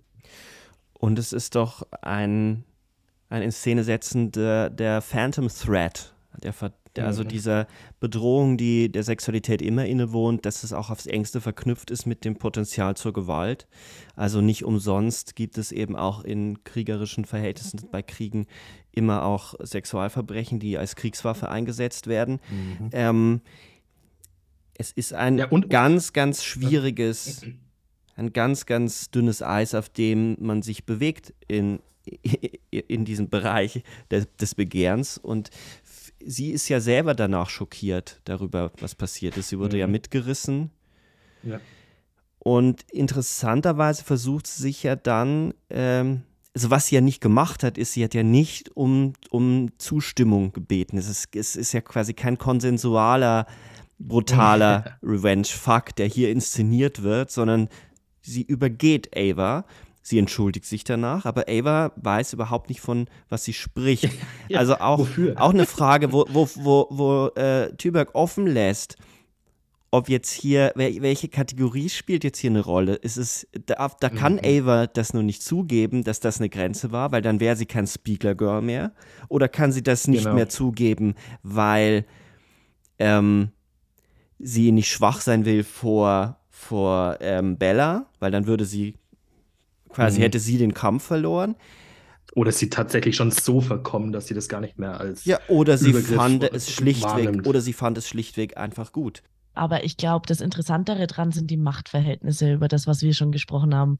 Und die Machtverhältnisse führen uns auch wieder zu Phantom Thread, also zu der seidene Faden eigentlich zurück und das Machtspiel, weil das ist genau das, Sebastian, was du angesprochen hast, Benny, du auch vorhin nochmal gesagt hattest, die, das Spiel, das Spiel um Begierde und Begehren, das Spiel um Körperlichkeit, Sexualität, das Spiel um Liebe und am Ende immer wieder die Bedrohung, die da einfach Teil des Spiels ist. Und ich glaube, ich glaube, wir sollten jetzt mal zu unserem dritten Film kommen, denn Bedrohung ist da, glaube ich, das richtige Stichwort, denn wir gehen noch weiter zurück in die Filmgeschichte.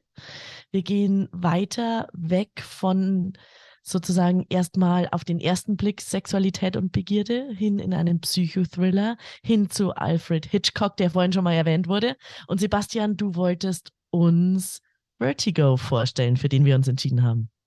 Ah, der große Klassiker, äh, eines der Meisterwerke der Filmgeschichte man muss es ja wahrscheinlich schon fast gar nicht mehr zusammenfassen, um was es in diesem Film geht. Ich tue es aber trotzdem so kurz und prägnant wie möglich.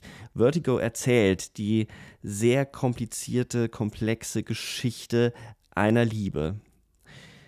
Wer allerdings wen liebt und vor allem in wen oder was er sich verliebt, hm, das bleibt bis zum Ende eigentlich offen.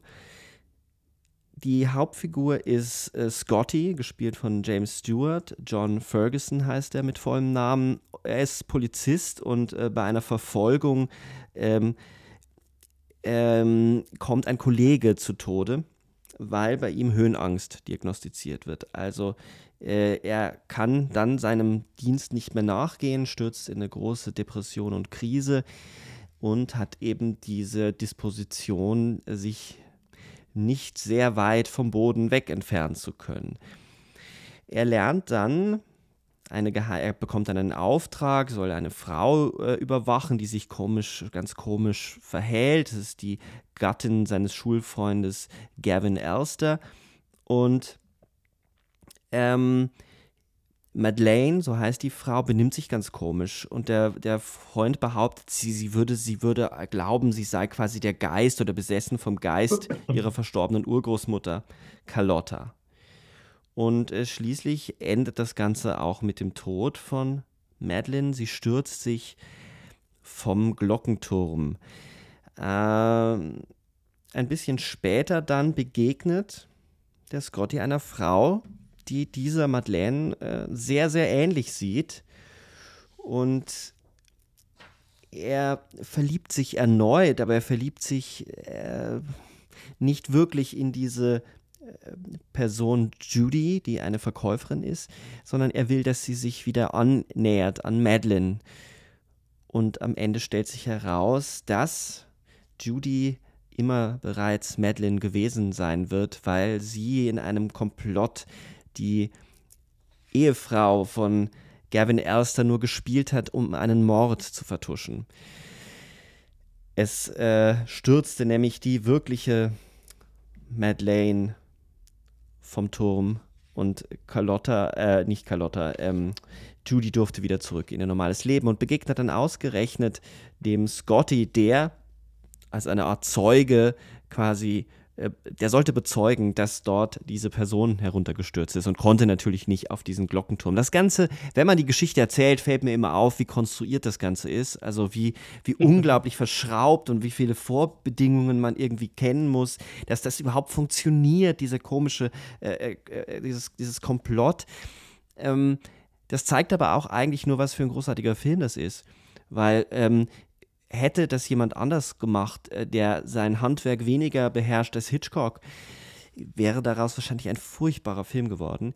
Dieser Film ist aber in der Tat eine, äh, ein so vielschichtiges Meisterwerk, bei dem meiner Meinung nach immer viel zu sehr auf dann über Hitchcock gesprochen wird und viel zu sehr über den Vertigo-Effekt, also diese, diese mhm. Kameratechnik, dass, dass sich der, der, der, die, Flucht verlängert und man, man wirklich diesen Affekt spürt, was es heißt, plötzlich Angst zu haben, in die Tiefe zu stürzen. Über was zu wenig gesprochen wird, dass es eigentlich auch nicht nur ein Psychothriller ist, sondern ein Film über Liebe, vielleicht nicht unbedingt ein Liebesfilm, aber ein Film über die Liebe. Ähm, wen oder was lieben wir eigentlich? Und das scheint mir die zentrale Frage in dem Film zu sein. Ähm, ich wollte ich wollt gerade sagen, du, ähm, ich fand deinen Verhaspler total witzig, weil der ist eigentlich auch so das Key-Element zur Liebe in Vertigo, weil eigentlich ja sozusagen die Frauen, ja, ich, ich, ja. ich möchte das jetzt nicht im abwertenden Sinn sagen, aber ja sehr Schablonen, schablonenhaft skizziert sind. Und das kommt aber in diesem Fall ja dem Film zugute und ähm, ja auch dem Begehren des Protagonisten. Denn diese Frauen haben, müssen natürlich eine Ähnlichkeit haben. Die müssen nicht nur eine visuelle Ähnlichkeit haben, sondern ja auch in ihrem Handeln, in ihrer Passivität zum Teil, aber natürlich auch in ihrem Verführen, das ja wiederum sehr aktiv ist. Und das, deshalb fand ich das so schön, Sebastian, weil die, die alle drei Figuren, egal ob es jetzt Judy ist, Madeleine oder Carlotta, die aus den Erzählungen auftaucht, müssen natürlich die alle Objekt der Begierde sein. Das ist ja ein hochinteressanter Punkt, weil wir haben sowohl in Pleasure als auch in Phantom Thread haben wir weibliche Konkurrenz. Die gibt es in Vertigo eigentlich Noch nicht, nicht noch mehr. nicht. Die gibt es einzig in der, äh, gibt's in dieser Beziehung zwischen, zwischen beziehungsweise zu Mitch, dieser Schwester, Freundin, Mutter, Ersatzfrau, die ja bei Hitchcock irgendwie immer geben muss. Aber das, die Frau, die begehrt wird, ist ja eigentlich konkurrenzlos. Mm, da würde ich widersprechen wollen. Ich würde sagen, auf der Wirklichkeitsebene, auf der gesellschaftlichen Ebene gibt es das vielleicht nicht, also in, in verkörpert, aber im Inneren dieser Frau gibt es das schon. Du hast diese Dreiheit klar, und klar, es ja. ist eine ständige Auseinandersetzung. Ähm, wer muss ich eigentlich sein, um diesen Mann, den ich liebe, ähm, lieben zu können, lieben zu dürfen, dass der mich liebt?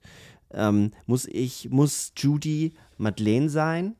Wird Judy nicht immer schon Madeleine gewesen sein? Und wie viel mhm. Carlotta spielt da eigentlich eine Rolle? Plötzlich mhm. hat man ja wirklich eine Geistergeschichte, ein, eine Geschichte des, des inneren Kampfes. Welche Rollen? Und Zuschreibungen. Es ist ein Film über Rollen. Welche Rolle muss eine Frau, genau. Aber Rollen und Zuschreibungen sind ja so eng miteinander verknüpft, dass sich das ja immer gegenseitig ergibt und sich auch hoffentlich in einem verändert. Sonst wäre es äh, noch, noch schlimmer und tödlicher, als es ohnehin so ist, weil ohne Rollen kommen wir gesellschaftlich halt nicht aus.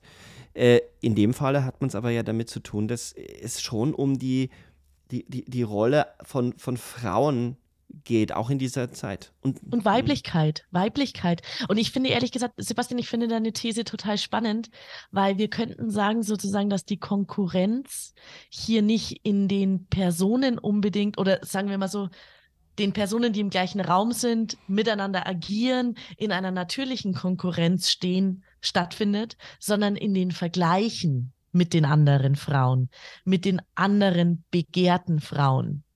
Und das ist ja wiederum auch Konkurrenz, weil das zurückgeht auf die Rollenbilder, die Erwartungen, die gestellt werden. Ja, da gibt es doch diese eine Szene, in der Mitch, also diese Freundin von Scott, die ja noch nicht weiß, wer diese Madeleine ist oder wie sie aussieht. Und er soll sie doch bitte mal beschreiben, aber das macht er eigentlich nicht. Er sagt eigentlich nur so, also ungefähr, ähm, du würdest sie nicht mögen oder sie würde dir nicht gefallen. Das ist eine ganz interessante Bemerkung. Absolut. Und ich glaube halt auch so, ähm, deshalb finde ich es so spannend, dass jetzt da Mitch auftaucht, weil so dieses, auch so dieser, dieses klassische Stereotyp der eifersüchtigen Schwester oder dieser eifersüchtigen Frau, die auch noch irgendwie da ist, spielt ja auch in der Seidene Faden natürlich eine total essentielle Rolle. In der Schwester von eben des Protagonisten dort. Und ähm, das ist ja auch einfach so, wie dann dort auch Frauen inszeniert werden oder so ganz schräge, verschrobene ähm, Beziehungskonstrukte zwischen Geschwistern, mhm. die natürlich auch Grenzen austesten sind. Wie funktioniert die Liebe und das Begehren dann trotzdem auch unter Geschwistern, was natürlich sehr stark dann auch in so eine bisschen Grauzone des Inzest reingeht, der nie stattfindet, aber natürlich auf einer mentalen Ebene suggeriert wird. Ja, und genau da würde doch eigentlich die wirkliche Verbindung von ähm, Paul Thomas Anderson zu Hitchcock eigentlich liegen, wenn man sagt, dass der Seidefaden irgendwie so ein Hitchcock-Vibe hat, aber das nicht ausgeführt wird. Also es geht ja dann doch eben in der Seidefaden, wie vor allem ja auch in Vertigo, geht es um, es geht ums Ankleiden und, und den Stoff finden und das Umgarnen des Gegenübers, des anderen ähm, und eben um dieses um dieses Bild werden, um den Kampf der Bilder, die in mir sind oder in einem, in einer und den, die Konkurrenz der Bilder, die sozusagen in einem Bilderraum miteinander streiten. Ich würde, ich würde da den Begriff des sich in Form bringens, also wie muss man ja. sich in Form bringen, mhm. ähm, um dem anderen zu gefallen, der, der gefällt mir da sehr gut, weil er auch so sehr in die Gegenwart und in Instagram und diese ganze Idee der, der Bilder, mhm. in denen wir leben, wir sind ja äh, sehr, sehr weit weg vom Text, sondern wir sind ja sehr nah dran am Visuellen. Und äh, wie sehr müssen wir quasi ständig an uns arbeiten, um begehrbar zu sein? Es ist völlig egal, ob es dann einen gibt, der uns begehrt wir müssen das Begehren ja schon begehren, damit wir überhaupt begehrbar werden können. Und das ist äh, das. Äh, Sehr schön was uns alle drei Filme ja zeigen, weil es ja auch in Pleasure, obwohl man ja immer bei Pleasure denkt, da sind alle nackt und da wird nur gevögelt. Mhm. Nein, in Pleasure gibt es ganz viele Szenen, wo es auch darum geht, sich in Form zu bringen. Also erstens gibt es diese mhm. Szene, wo äh, gibt es auch diese, diese Schwesterfreundin, das ist die, die ähm, mhm. äh, ihr Name, muss ich jetzt nachgucken, wie, wie sie nochmal heißt, ähm, die, die, von diesem einen Pornostar dann in den, die den Pornostar in den Pool schubst. Äh. Ähm, Joy, oder? Das müsste Joy sein. Ähm, Joyce. Oder Joyce. Ah. Egal. Auf jeden Fall ist es, äh, äh, sagt, äh, nehmen Sie ja einmal so Bilder für Instagram auf und dann sagt sie, oh, you're so beautiful. Und ich bin neidisch auf dich. Auch dort gibt es das, diesen Neid und diese Idee, so, da gibt es das Role Model, an dem ich mich orientieren muss. Gleichzeitig gibt es beim Fotoshoot den ähm, Bella ja mehr oder minder vermasselt lange Zeit. Ja, äh, ja. Sie, sie weiß nicht zu posieren und dann kommt eben Joy oder Joyce äh, und hilft dir dabei, auch wieder ein Role Model. Also man muss sich in Form bringen, in die Pose setzen, bis hin natürlich zu denen, äh, wie sie sich abschminken. Und es ist manchmal so verblüffend dann zu sehen, und das ist ja auch eine Vorliebe von, von sozialen Medien, diese Stars ungeschminkt Bilder, ähm, mhm. wie, wie quasi der Körper selber dauernd in Form gebracht wird, mit einer Schicht, die auch schon zur Kleidung gehört, überschminkt wird. Und das ist nicht nur eine Sache von Frauen, das ist auch eine Sache von Männern. Stil, Kleidung, wann ist jemand männlich und nicht männlich. Und äh, da ist ja ein Thema, was ja dann bei der Seidene Faden auch äh, eine große Rolle spielt. Der Reynolds äh, Woodcock ist ja eine, eine Identität, die man eigentlich ja eher bei einer Frau, also einer, einer Frau zuschreiben mhm. würde. Ähm, er ist nicht der typische Mann-Mann, sondern er ist dieser Künstler, dieser, der, der in, wenn er denn von einem Mann in, einem, in einem nicht Paul Thomas Anderson Film oder sagen wir in so einem hingeschluderten Mainstream-Film wäre er homosexuell wahrscheinlich. Ja, oder zumindest metrosexuell. Im Sinne von, dass er wahnsinnig viel Wert auf sein Äußeres legt. Was ja grundsätzlich okay ist, aber gleichzeitig natürlich auch wieder ein Stereotyp ist und die Frage der Repräsentation von Diversität äh, sich stellt. In dem Fall haben wir aber, finde ich, eine subversive Unterwanderung des Ganzen, weil er mitunter teilweise Absolut. ja sogar ähm, dadurch, dass Sex nie gezeigt wird, auch eine komische Form von Asexualität manchmal ausstrahlt, dieser äh, Reynolds, ähm, dem es reicht, die Frauen zu bekleiden. Äh, es gibt dann die Bilder, wo sie im Schlafzimmer verschwinden, aber ähm, es ist ein wabernder Film, wo, wo die Geschlechterrollen nicht so klar sind wie in den anderen Filmen zumindest. Und wie ordnen wir da jetzt Vertigo ein? Meine Idee wäre, dass Vertigo wahrscheinlich der Film ist, der, der eine der wesentlichsten Grundfragen stellt, wenn es ums Begehren geht, nämlich was wir begehren. Antwort gibt er darauf wahrscheinlich nicht, aber zumindest gibt er auch äh, gibt es auch dort ein Phantom am Ende. Ähm, wenn sie sich hinabstürzt, äh, sieht man einen schwarzen Schatten. Ähm, ist es wahrscheinlich die Schuld oder das Erkennen, dass es unmöglich ist, äh, als lebendige Person eigentlich überhaupt von Scott jemals geliebt zu werden. Sie wird immer schon tot gewesen sein, weil er nur ähm, Madeleine lieben kann. Und dann stellt sich dieses Phantom ja als eine Nonne heraus, Worüber mhm. man natürlich jetzt, da könnte man eine ganz tolle Spekulation darüber machen, welche Rolle natürlich die Kirche und vor allem die katholische Kirche bei, bei der Sexualmoral mhm. spielt, aber das mal nach hinten gestellt. Ähm, zur Antwort, was macht eigentlich Vertigo so spannend? Es gibt in einem Dokumentarfilm über Jacques Derrida, dem berühmten französischen Philosophen, einen Moment, da wird Derrida gefragt, so, er soll doch mal bitte was zur Liebe sagen. Und Derrida wehrt sich erst und sagt, ich kann doch jetzt hier nicht einfach allgemein was zur Liebe sagen, was soll ich denn da machen, weil es so allgemein äh, überhaupt nicht zu Jacques Derrida passt, der ja immer ein, ein Thema braucht oder Material braucht, um es zu dekonstruieren, um die innere Logik oder die Konstruktion offen zu legen.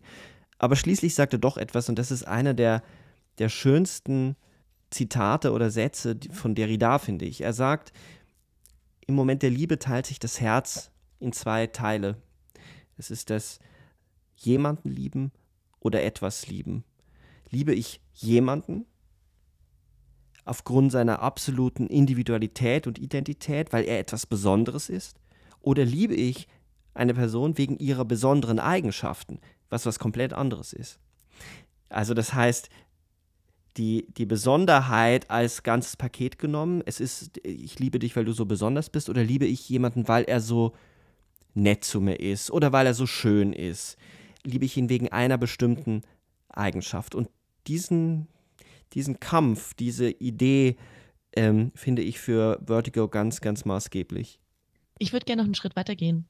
Liebe ich die Idee von einer Person oder die Idee von sozusagen eine Eigenschaft von mhm. einer Person, was sozusagen noch eine Metaebene einführt, die, glaube ich, auch in Vertigo ganz stark zu tragen kommt, durch das sozusagen das, Ele ähm, das Element ja auch des Beobachtens, des immer irgendwie Verfolgens, des Unnahbaren, des Di Distanzierten, dass man eigentlich viel mehr die Idee von etwas liebt und von einer Person. Frage direkt an euch. Täuscht sich Scotty nicht in seiner Liebe? Also ist es nicht eigentlich die Dreiheit aus ähm, Madeline, Judy und irgendwo auch Carlotta, die er liebt und er sieht es einfach nicht? Also verkennt er eigentlich das Objekt seiner Liebe? Würde ich zustimmen, wenn man zum Beispiel Domain des Schwindels ernst nimmt. Also immer dann, wenn es zu diesen Vereinigungsszenen kommt, den leidenschaftlichen Küssen, die endlich diese Zusammenkunft irgendwie besiegeln sollen, dann fängt der Film an, sich zu drehen. Dann schlägt sie ihn aus den Achsen. Es sind mehrere Orte an einem Ort und zugleich ist man ortlos oder zeitlos. Und es wird fraglich, wen Scotty nun jetzt eigentlich umarmt, küsst. Eine Idee, die Person als singuläre Person, nur diesen Körper, der Träger ist für diese Merkmale, in die er sich verliebt oder denen er verfallen ist. Also unter dem Aspekt würde ich dir äh, definitiv recht geben. Es ist eine große Verwirrung und es geht eben bei Vertigo dementsprechend auch weniger um diesen, diesen Raumschwindel, diese Höhenangst, die dann irgendwie das Bild in Schwindel versetzt, sondern es geht um einen viel, viel hm, tieferen oder grundsätzlicheren Schwindel. Und im Schwindel steckt natürlich auch das Trugbild mit drin. Absolut. Und ich glaube, es geht aber auch sozusagen um das Phantomliebe. Also ich würde ja sogar sagen, dass vielleicht tatsächlich das Begehren oder einfach versinnbildlicht wird durch diese letzten Bilder und durch dieses Phantom, dem er die ganze Zeit hinterher geistert. Und dann auch tatsächlich ähm, der Schwindel ja einfach sozusagen ein Blick in das Bewusstsein vielleicht auch einfach ist, das Bo Bewusstsein, das verzerrt ist, die Gefühlswelt, die verzerrt ist, also der, der Blick ins Innere hinein. Das Schöne ist ja, dass Scotty letztendlich ja gar nicht weiß, was er eigentlich will. Also um nochmal diesen Punkt ein bisschen weiter auszuführen. Teil dieser merkwürdigen Konstruktion bei diesem Plot ist doch, dass sein alter Kollege, Studienfreund, Kriegs, äh, Buddy, dieser Gavin Elster, der ihn ja erst auf diesen, diesen Auftrag ja bringt. Er versucht ihn ja irgendwie zu überreden, damit, damit Scotty sozusagen für diesen, für diesen Coup gewonnen wird. Und er beschreibt eben, was seine, diese Frau, diese Madeleine irgendwie so Sonderbares macht. Und er hofft damit irgendwie diesen Kriminal kriminalistischen Kitzel bei Scotty wecken zu können. Und er lehnt aber ab. Er sagt, nee, ist nicht mehr mein Business, interessiert mich nicht mehr. Und er kriegt ihn doch irgendwie überredet, dann abends in dieses Restaurant zu, zu gucken, dass er, dass er diese Madeleine zumindest einmal sieht. Und Gavin Elster ist einerseits sozusagen überzeugt irgendwie, dass das Bild, die Anwesenheit von dieser Frau vielleicht mehr leisten kann als diese Überredungskunst zuvor. Mhm. Und als wir, in dieses, als wir in dieser Szene sind und der Film uns zeigt, wie Scotty das erste Mal Madeleine sieht, mhm und sie nach dem Essen im Restaurant das Restaurant auch wieder verlässt, kommt ein harter Schnitt. Wir haben eine große Ellipse und Scotty ist mittendrin schon in sozusagen in diesen mhm. Verfolgungsermittlungsarbeiten. Also es bleibt alles ausgespart von wegen, ja, äh, Gavin Elster, ich nehme deinen Auftrag an, ich finde diese Frau irgendwie sehr schön oder spannend oder diesen Auftrag reizvoll. Das bleibt alles in einer Ellipse, die gar nicht ausgeführt wird. Also mit diesem Bild und mit diesen Szenen dieser Frau, die dann vielleicht auch einfach eine Idee ist, die ein Phantasma ist, die aber auch ein Begehren irgendwie mit sich führt, dass Scotty dann mitreißt. Das muss gar nicht mehr erklärt werden, weil es gar nicht erklärt werden kann. Er ist ihr verfallen, ein, einem Zauber, einer Magie, einer Idee, einer Wunschvorstellung, was auch immer. Und es zieht ihn fort. Und schon sind wir in dieser geisterhaft schwebenden Fahrt durch San Francisco immer auf der Spur dieser Frau, die angeblich nicht weiß, dass ich mich hinter ihr befinde, die natürlich weiß, dass da schon einer ist. Wenn wir die Perspektive mal auf sie lenken, dann haben wir auch eine große Ähnlichkeit zwischen allen drei Filmen. Wenn wir Scotty als ein System begreifen, dem sie entsprechen muss. Also Judy muss quasi einem System entsprechen, eine Rolle spielen, obwohl sie gegen ihr eigenes Begehren anarbeiten muss, weil sie sich ja wirklich in Scotty verliebt. Aber sie muss gleichzeitig etwas anderes sein. Was anderes äh, macht ja Bella gar nicht. Bella muss die ganze Zeit eine gewisse Rolle spielen, obwohl natürlich ihr Begehren, ihr eigenes sexuelles Begehren auch immer mit im Spiel ist, äh, muss gegen sich arbeiten und dort arbeitet natürlich vor allem zwei Dinge gegeneinander.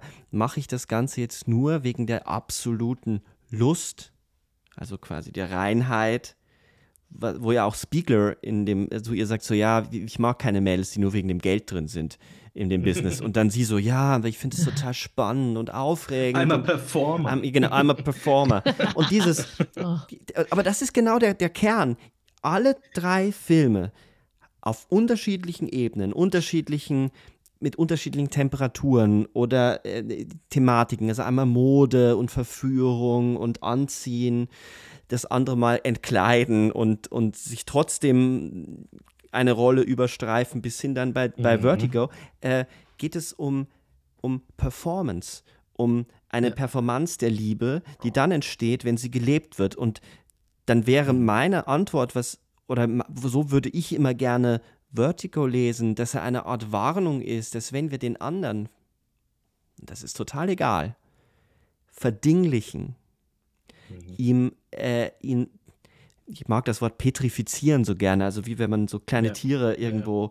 einlegt und mhm. fürs Mikrof Mikroskop ähm, vorbereitet, stillstellt, dann muss die Liebe wohl oder übel irgendwann sterben, wenn wir diesen Rollen eins zu eins entsprechen. Also wenn diese Eigenschaft, die wir in jemandem faszinierend finden, wir werden immer erst Eigenschaften an Personen faszinierend finden, ja. wenn wir die nicht wieder auf die ganze Person übertragen und sie zu einem Ganzen werden lassen, und diese ganze Person wieder zurückschlägt und sich neue Eigenschaften anperformt, anlebt, wir verändern uns, dann wird äh, die Liebe sterben und dann wird man immer schon eigentlich in der Rolle einer, wird man immer schon eine Tote, ein Toter, ein Totes gewesen sein, das durch die Rolle von jemandem läuft. Und das scheint mir dann natürlich am, am schwierigsten darüber zu reden sein in Pleasure, ähm, und da scheint mir die BDSM-Szene natürlich äh, sehr, sehr wichtig zu sein, weil sie an sich selber eine Eigenart entdeckt, die plötzlich dann zu ihr gehört.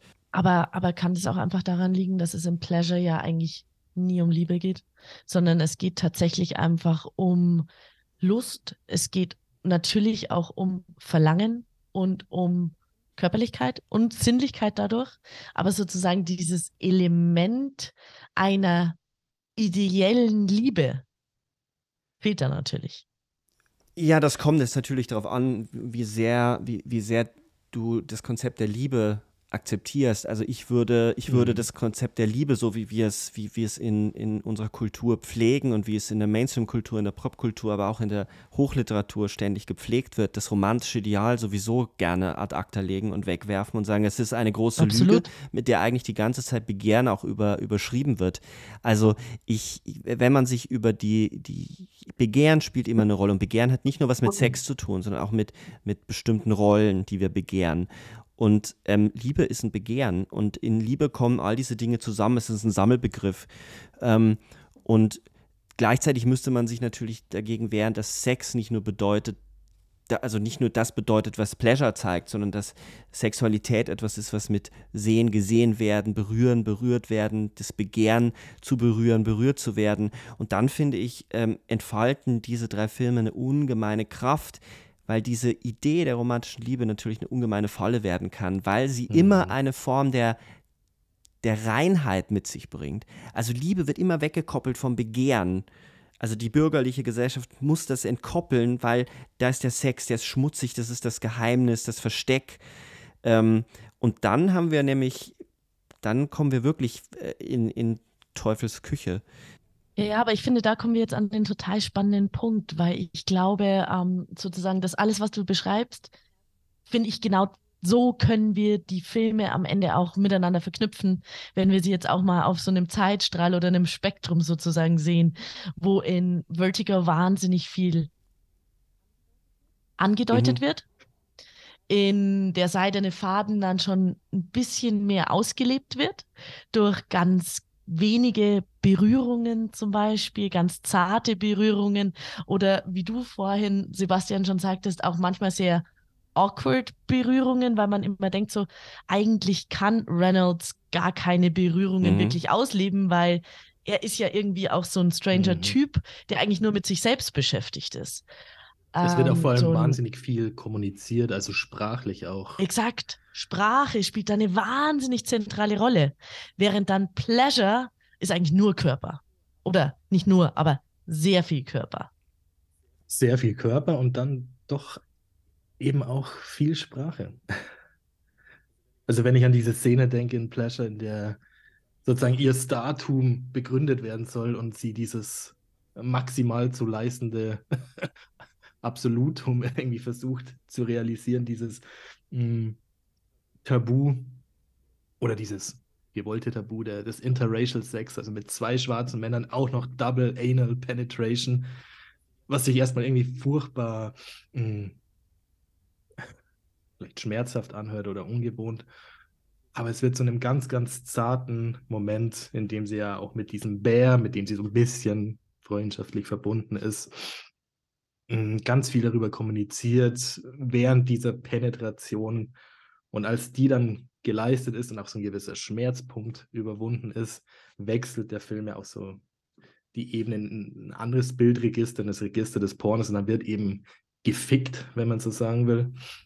Mhm, stimmt. Aber ja. das, Zarte, aber, aber das Zarte läuft mit und es läuft nicht nur das Zarte mit, sondern es läuft im Gegensatz zum Porno ja auch äh, wieder dieses Heilige oder so ein spirituelles Moment mit, mit diesen Bildern des Himmels, die sie irgendwie durch das Fenster in dieser unglaublichen prachtvollen Villa sehen kann.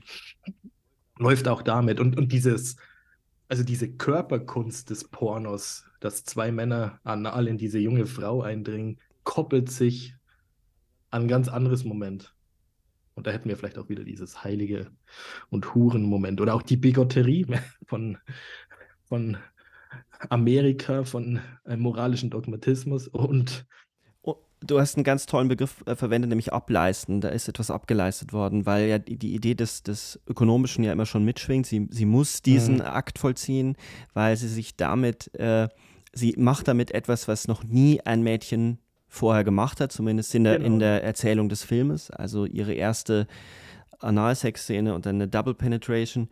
Ähm, sie wagt es und ähm, sie muss quasi nur über diesen einen Punkt hinweg und dann ist es schon okay und dann hast du es hinter dir und dann kannst du es machen. Es ist ja nicht weit weg von Ablasszahlungen, von, von Dienst oder von, von, von äh, Sachen, die du durchleben musst, um in den Himmel zu kommen, also um in den Stardom Mhm. zu kommen. Weswegen Mhm. auch in der Szene diese, diese Musik gespielt wird. Sie starrt ja auch einmal in den Himmel was in Ja. dem Fall ja nichts äh, Religiöses hat, sondern eher die Idee des, ich will ganz nach oben. Und ähm, weil Julia vorhin gemeint hat, es würde weniger um Liebe gehen, es geht doch schon auch abstrakt um Liebe, weil es auch dort diesen abstrakten oder die Idee des anderen gibt, es nämlich die Followers, die, die, denen, denen man quasi den, den Körper zur Verfügung stellt, damit sie sich in einen hinein verlieben können. Ähm, und da ist es ja auch ein Phantom. Sie weiß ja überhaupt nicht, wer sie liked und aus welchen Gründen sie geliked wird. Und ob sie als ganze Person geliked wird, also als Bella, oder dann als Linnea, oder ob sie einfach nur geliked wird, weil sie einfach eine nach normativen Standards schöne Frau ist, die an Grenzen geht, was gewisse Leute halt total super finden. Ja. Ich finde es interessant, dass wir immer wieder über Bilder aus Pleasure sprechen. Ja, wir, wir, ich glaube, wir sprechen auch nicht über drei Filme, sondern wir sprechen einfach über drei, drei Mhm. Öffnungen in, in, in das Filmische, also in, in, in Mhm. Begehren als Film. Das sind einfach drei verschiedene Zugänge, sich in einem selben Raum zu bewegen. Also es zeigt uns verschiedene Aspekte derselben Sache. Man- Wir sollten es nicht als Gegensätzlichkeit, nicht als unterschiedliche mh, mh, Filme begreifen, sondern eben verschiedene Zugänge zu derselben mehrdimensionalen Sache. Ja, aber Julia hat schon recht. Man, äh, es gibt eine seltsame, eine, eine seltsame Anziehungskraft dieses Filmes, weil er, die anderen zwei Filme sind auch kompliziert und komplex, aber man hat Ja. das Gefühl, dass man die irgendwie besser in, in Zaum halten kann, während Pleasure wirklich ein Biest ist, was, was äh, ich weiß nicht, ob euch das auch so geht. Man berührt, und das ist, wenn man über Consent spricht, das ist jetzt, äh, wenn du diese Double Penetration Szene beschreibst, man berührt auch Punkte, wo man an die Grenzen des Sagbaren kommt und wie man darüber spricht, weil es ein ganz, ganz heikles Feld ist, sehr intim. Ja. Also das, glaube ich, was, was intim auch bedeutet. Also sehr gefährlich. Ein sehr gefährliches Feld, auf das sich dieser Film äh, begibt. Absolut. Ich meine, der, der, der Film ist natürlich eigentlich ein einziger Tabubruch, wobei man natürlich mal drüber nachdenken müsste, was heute noch ein Tabu ist. Ich fand es vorhin auch witzig, so ein bisschen zuzuhören und dann selber auch bei mir festzustellen, wie leicht es uns am Ende trotzdem fällt, so relativ nüchtern über Double Penetration zu sprechen. So, ah ja, und da ist das passiert und da ist das passiert. Und da frage ich mich schon am Ende auch sozusagen die Gewalt der Bilder, mit der wir täglich konfrontiert werden, wie uns die am Ende trotzdem abstumpfen lässt, über Körperlichkeit zu sprechen, Mhm. ähm, mit welcher Selbstverständlichkeit man das tut und mit welchem Vokabular, weil es einfach halt nicht mehr so tabuisiert ist und durch, glaube ich, so Filme, fiktionale Filme ja wie einfach Pleasure auch dann nochmal übertragen werden in so eine Filmkunstwelt. Es ist auch einfach ein, ein kulturelles Verhältnis, das ja Pleasure auch durch die, also durch das geografische Verhältnis ja auch klar macht. Sie ist Schweden, sie kommt aus Europa. Schwe Exakt, Schweden ist ja auch ja. immer so ein Vorbildland für irgendwie Freiheit. gesellschaftliche Debatten, die sehr offen geführt werden mit Frauen in politischen Ämtern, die wo anderswo gar nicht so denkbar wären. Und dann geht diese Frau nach Amerika und sagt in diesem Film ganz offen, unverblümt, I like to fuck, I like cock, I think I'm submissive. Und begibt sich in dieses Land, das ja,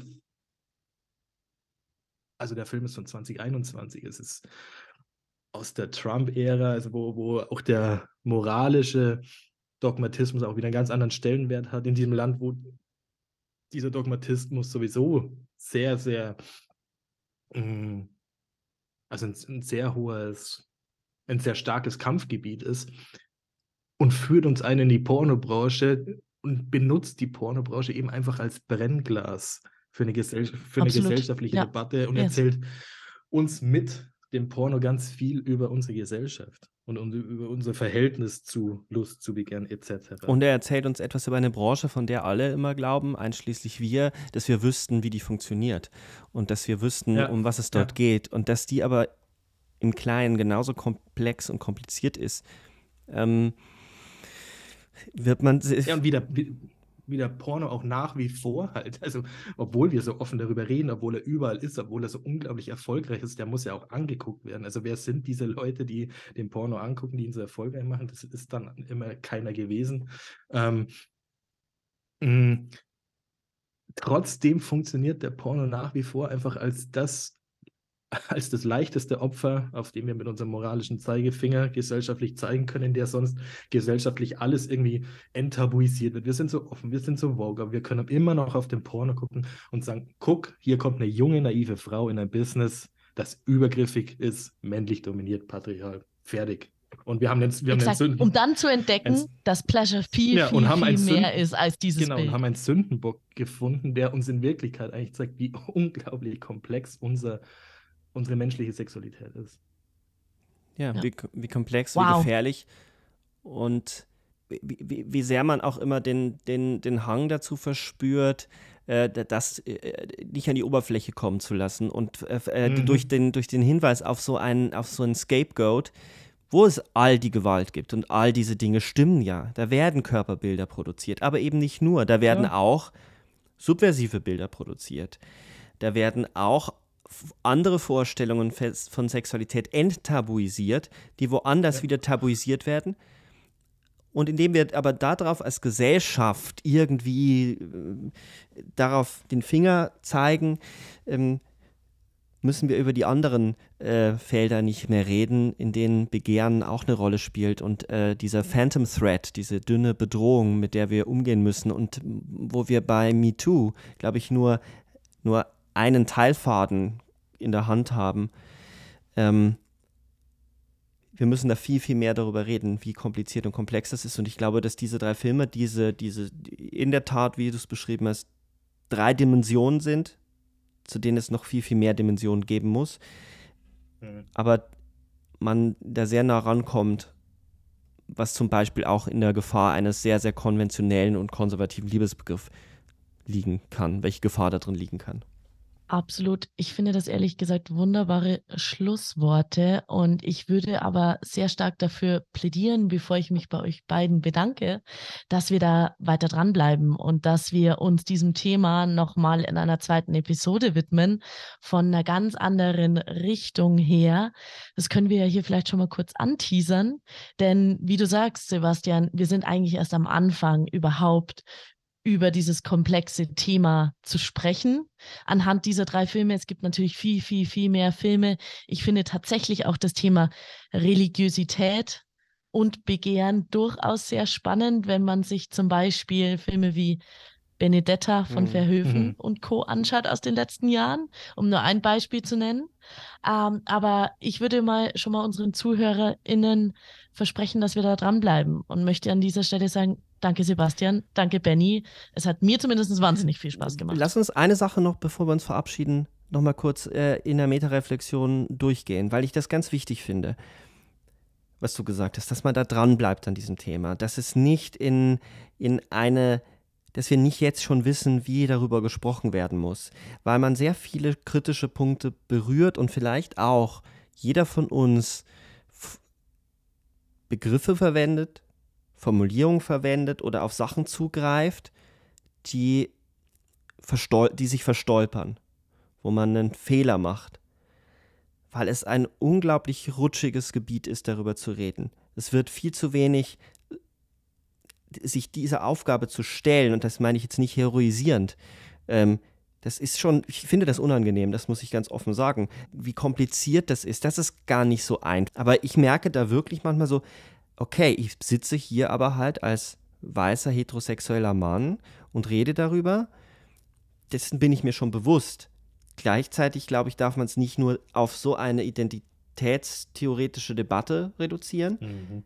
Was wiederum nicht bedeutet, dass wir dabei stehen bleiben dürfen, dass wir nur wir drei darüber reden, sondern wir müssen divers darüber reden. Und das wird, glaube ich, eine Aufgabe sein, in all den äh, Sendungen, die wir hoffentlich in dem, im kommenden Jahr machen werden, über Pleasure, Desire, Lust und Liebe, äh, Love, ähm, diverse Leute einzuladen, um die Perspektiven zu vervielfältigen, weil ich glaube, das ist der Weg, das, das ist der Weg heraus aus dieser verfahrenen Situation, dass wir uns alle in Stellungskriegen ähm, verbarrikadieren und uns gegenseitig vorwerfen, man hätte das ja nicht richtig gesagt und das nicht richtig gesagt. Wir werden sehen, wen wir finden, mit dem wir darüber sprechen können. Eben, vor allem, es wird ja über Filme gesprochen und das sollte man schon dann auch als, als Chance begreifen. Wir sprechen, wir sprechen nicht über, es ist keine Juristerei, aber es, dementsprechend sollte man auch den Film ernst nehmen und, und ernst nehmen, was er uns vielleicht an Sprechmöglichkeiten eröffnet, die sonst in der Gesellschaft heutzutage äh, ja immer schwieriger werden, ohne sofort niedergeklatscht zu werden, von welcher Seite auch immer. Auch das ist jetzt eine sehr problematische Aussage wieder. Aber aber, aber ich würde das doch jetzt einfach mal alles deuten als einen Aufruf zum Dialog und wir uns wahnsinnig freuen, wenn wir weitere Gäste zu unserem Gespräch, zu unseren künftigen Episoden einladen können und dürfen, um einfach das Feld noch weiter zu beackern und noch ganz viele unterschiedliche, diverse ähm, Perspektiven mit aufgreifen können. Und natürlich ganz viele Filme, von denen uns ja schon genau. drei Millionen eingefallen sind. Mehr oder weniger problematische Genau. Filme. Ich muss mich dann auch bei euch bedanken äh, für die Offenheit und für das äh, wunderbare Gespräch, Julia. Danke für die Moderation. Ja, sehr, sehr gerne. Und danke an die Zuhörerinnen, dass ihr uns gelauscht habt bei unserem Gespräch über Begehren und Sinnlichkeit, Desire and Lust. tschüss.